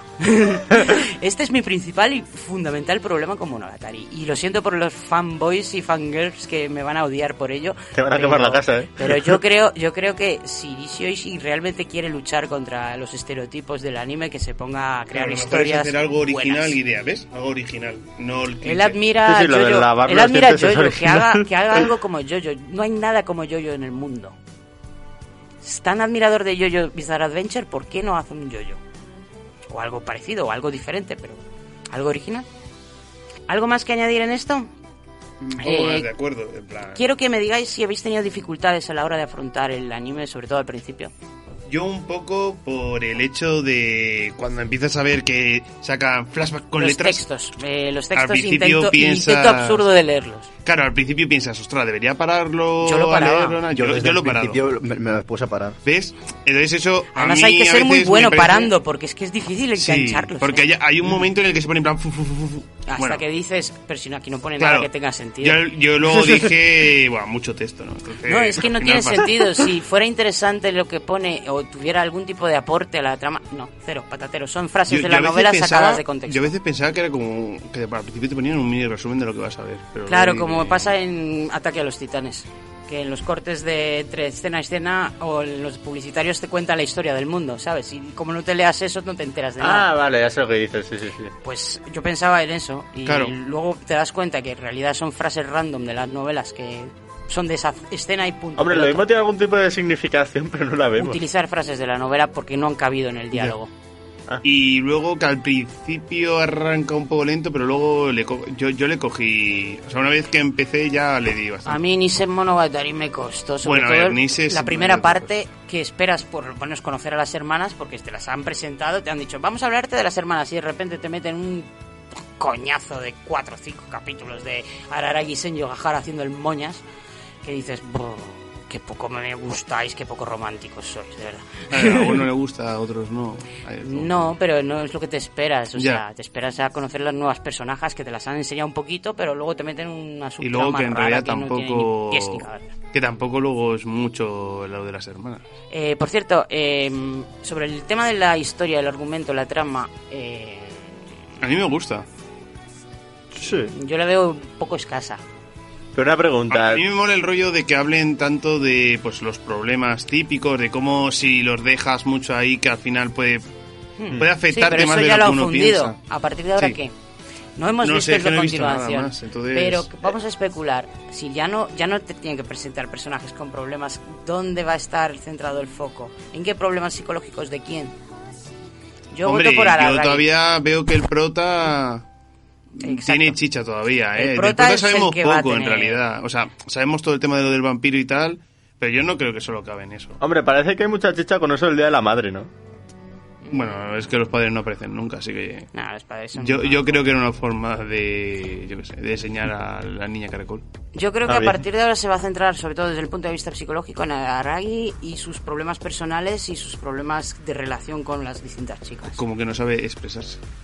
No lo sé hasta qué punto sabe o no sabe expresarse. La verdad es que él parece Oye, bastante. yo por ahora expresivo. su nivel de expresión es ¿Me amas? Eh, sí, sí, te amo, no me apuñales otra vez, ¿sabes? A ver, Pobre digo, hombre. conversaciones serias que haya tenido Araragi, ha tenido unas poquitas con algún Kajikuji y poco más. Pero vamos, que en general parece que es el graciosillo del grupo que no se expresa y que siempre es- tiene que salvar el día y es mucha responsabilidad para un crío. y Bueno, él dice, él se ríe de su hermana y él es igual. Es un Seiji no Mikata, por mucho que diga y por mucho que se ponga estupendo. Y va a tener, yo creo que va a tener problemas con eso en el futuro. Vamos a Pero ver bueno. cómo evoluciona, ¿no? Porque ahora es como. Ya, ya no tiene nadie donde apoyarse. O sea, ahora es cuestión de él cómo vaya evolucionando y todo. Mm. Y esperemos que los próximos episodios que veamos el fanservice se mantenga tranquilo y, y por lo menos haya un 20% de contenido entre tanta morralla. Depende, cuanto más relleno quieran poner, más fanservice ahora. A ver, aquí el relleno es conversacional, o sea... Mm. Una conversación en la que realmente dicen cuatro cosas de importancia puede durar el episodio completo y, y- y salta- saltar de un punto a otro hablando de chorradas. Es lo que yo llamo una conversación de besugos. Eh, Las que suele tener todo el mundo, también te lo digo, es Sí, sí, realista. sí. Bueno, sí, sí, escúchalas. Eh, me dirás si ya, ya digo, tú hay tienes muchos esas momentos de tensión, pero a mí la tensión que sentí, o sea, yo cuando, o sea, parece que no, es un episodio bastante normalito, pero Aragi cuando está con el padre y su novia, eso yo sentí tensión ahí, ¿eh? Hombre, claro, llevas cuatro días con una tía que te acaba, acabas de conocer, que le has salvado el culo y ella te obliga a salir contigo y encima te lleva con- de cita con tu padre, con Sí, su padre. Le lleva de chofer al padre. Qué ya te digo es que esa es, que es menos, lo menos romántico del mundo, o sea, yo, a mí no entender. Pues yo sentí. Pues mira con los suegros, que hay más romántico que eso. No sé, cualquier cosa. no sé, eh, lavar tus calcetines y emparejar y Pero claro, la- la limpiar tu correo electrónico es, más, lo- más lo que dice la tía, ¿sabes? Con su padre delante, porque es que también telita, ¿sabes? Tienen esa Se le come la oreja, ¿sabes? Estando su padre ahí. Todo, Ah, bien. todo lo que no habla con el resto del mundo ella se lo cuenta a su padre. Tiene un complejo de padre bastante serio, aquí la hacen Yogajar. ¿Eh, no? Tiene un padre enrollado. Complejo de padre. ¿Sabe lo que es complejo de padre, no? Será complejo de tipo, pero con un tío. Eh, con tu padre. Claro. el complejo de Yocasta sería. Yocasta se No, llama. Yocasta es la madre con el hijo. Es que no sé si existe la del padre con la hija. Bueno, inserte nombre griego random. Mm, sí, inserte el nombre griego random. Pero sí que se llama complejo de padre, cuando una mujer está interesada amorosamente en que su pareja se parezca a su padre. Pues eso, pues hasta aquí. Mm, Veamos lo que nos dirá el futuro en próximas ediciones de Monogatari Series. Y para la semana que viene hablaremos de Wattpad. Mm, tendremos una charla literaria sobre hacia dónde va la literatura, si todo van a ser fanfics y cheatlits y novelas de adolescentes. Por favor, no metamos fanfics de esto. Sí, habrá, habrá de todo. Todo lo que hay en Wattpad lo vamos a comentar. Y Yo me pido la parte literaria que no tenga nada que todo es literatura, tío. O sea, yo Vale, no vale. Tú, tú, tú ríete de los fanfics, pero yo te puedo enseñar unos cuantos que lo flipas. Mucho mejores que muchas novelas originales. bueno, pues eh, terminamos este capítulo de Kernel Panic con el ending, que se llama Kimi no Shiranai Monogatari, o la historia que tú no sabes. Y os dejamos con esto hasta la semana que viene, chicos. Chao, chao. Miau, miau. Chao. いつも通りのある日のこと君は突然立ち上がり行った。今夜星を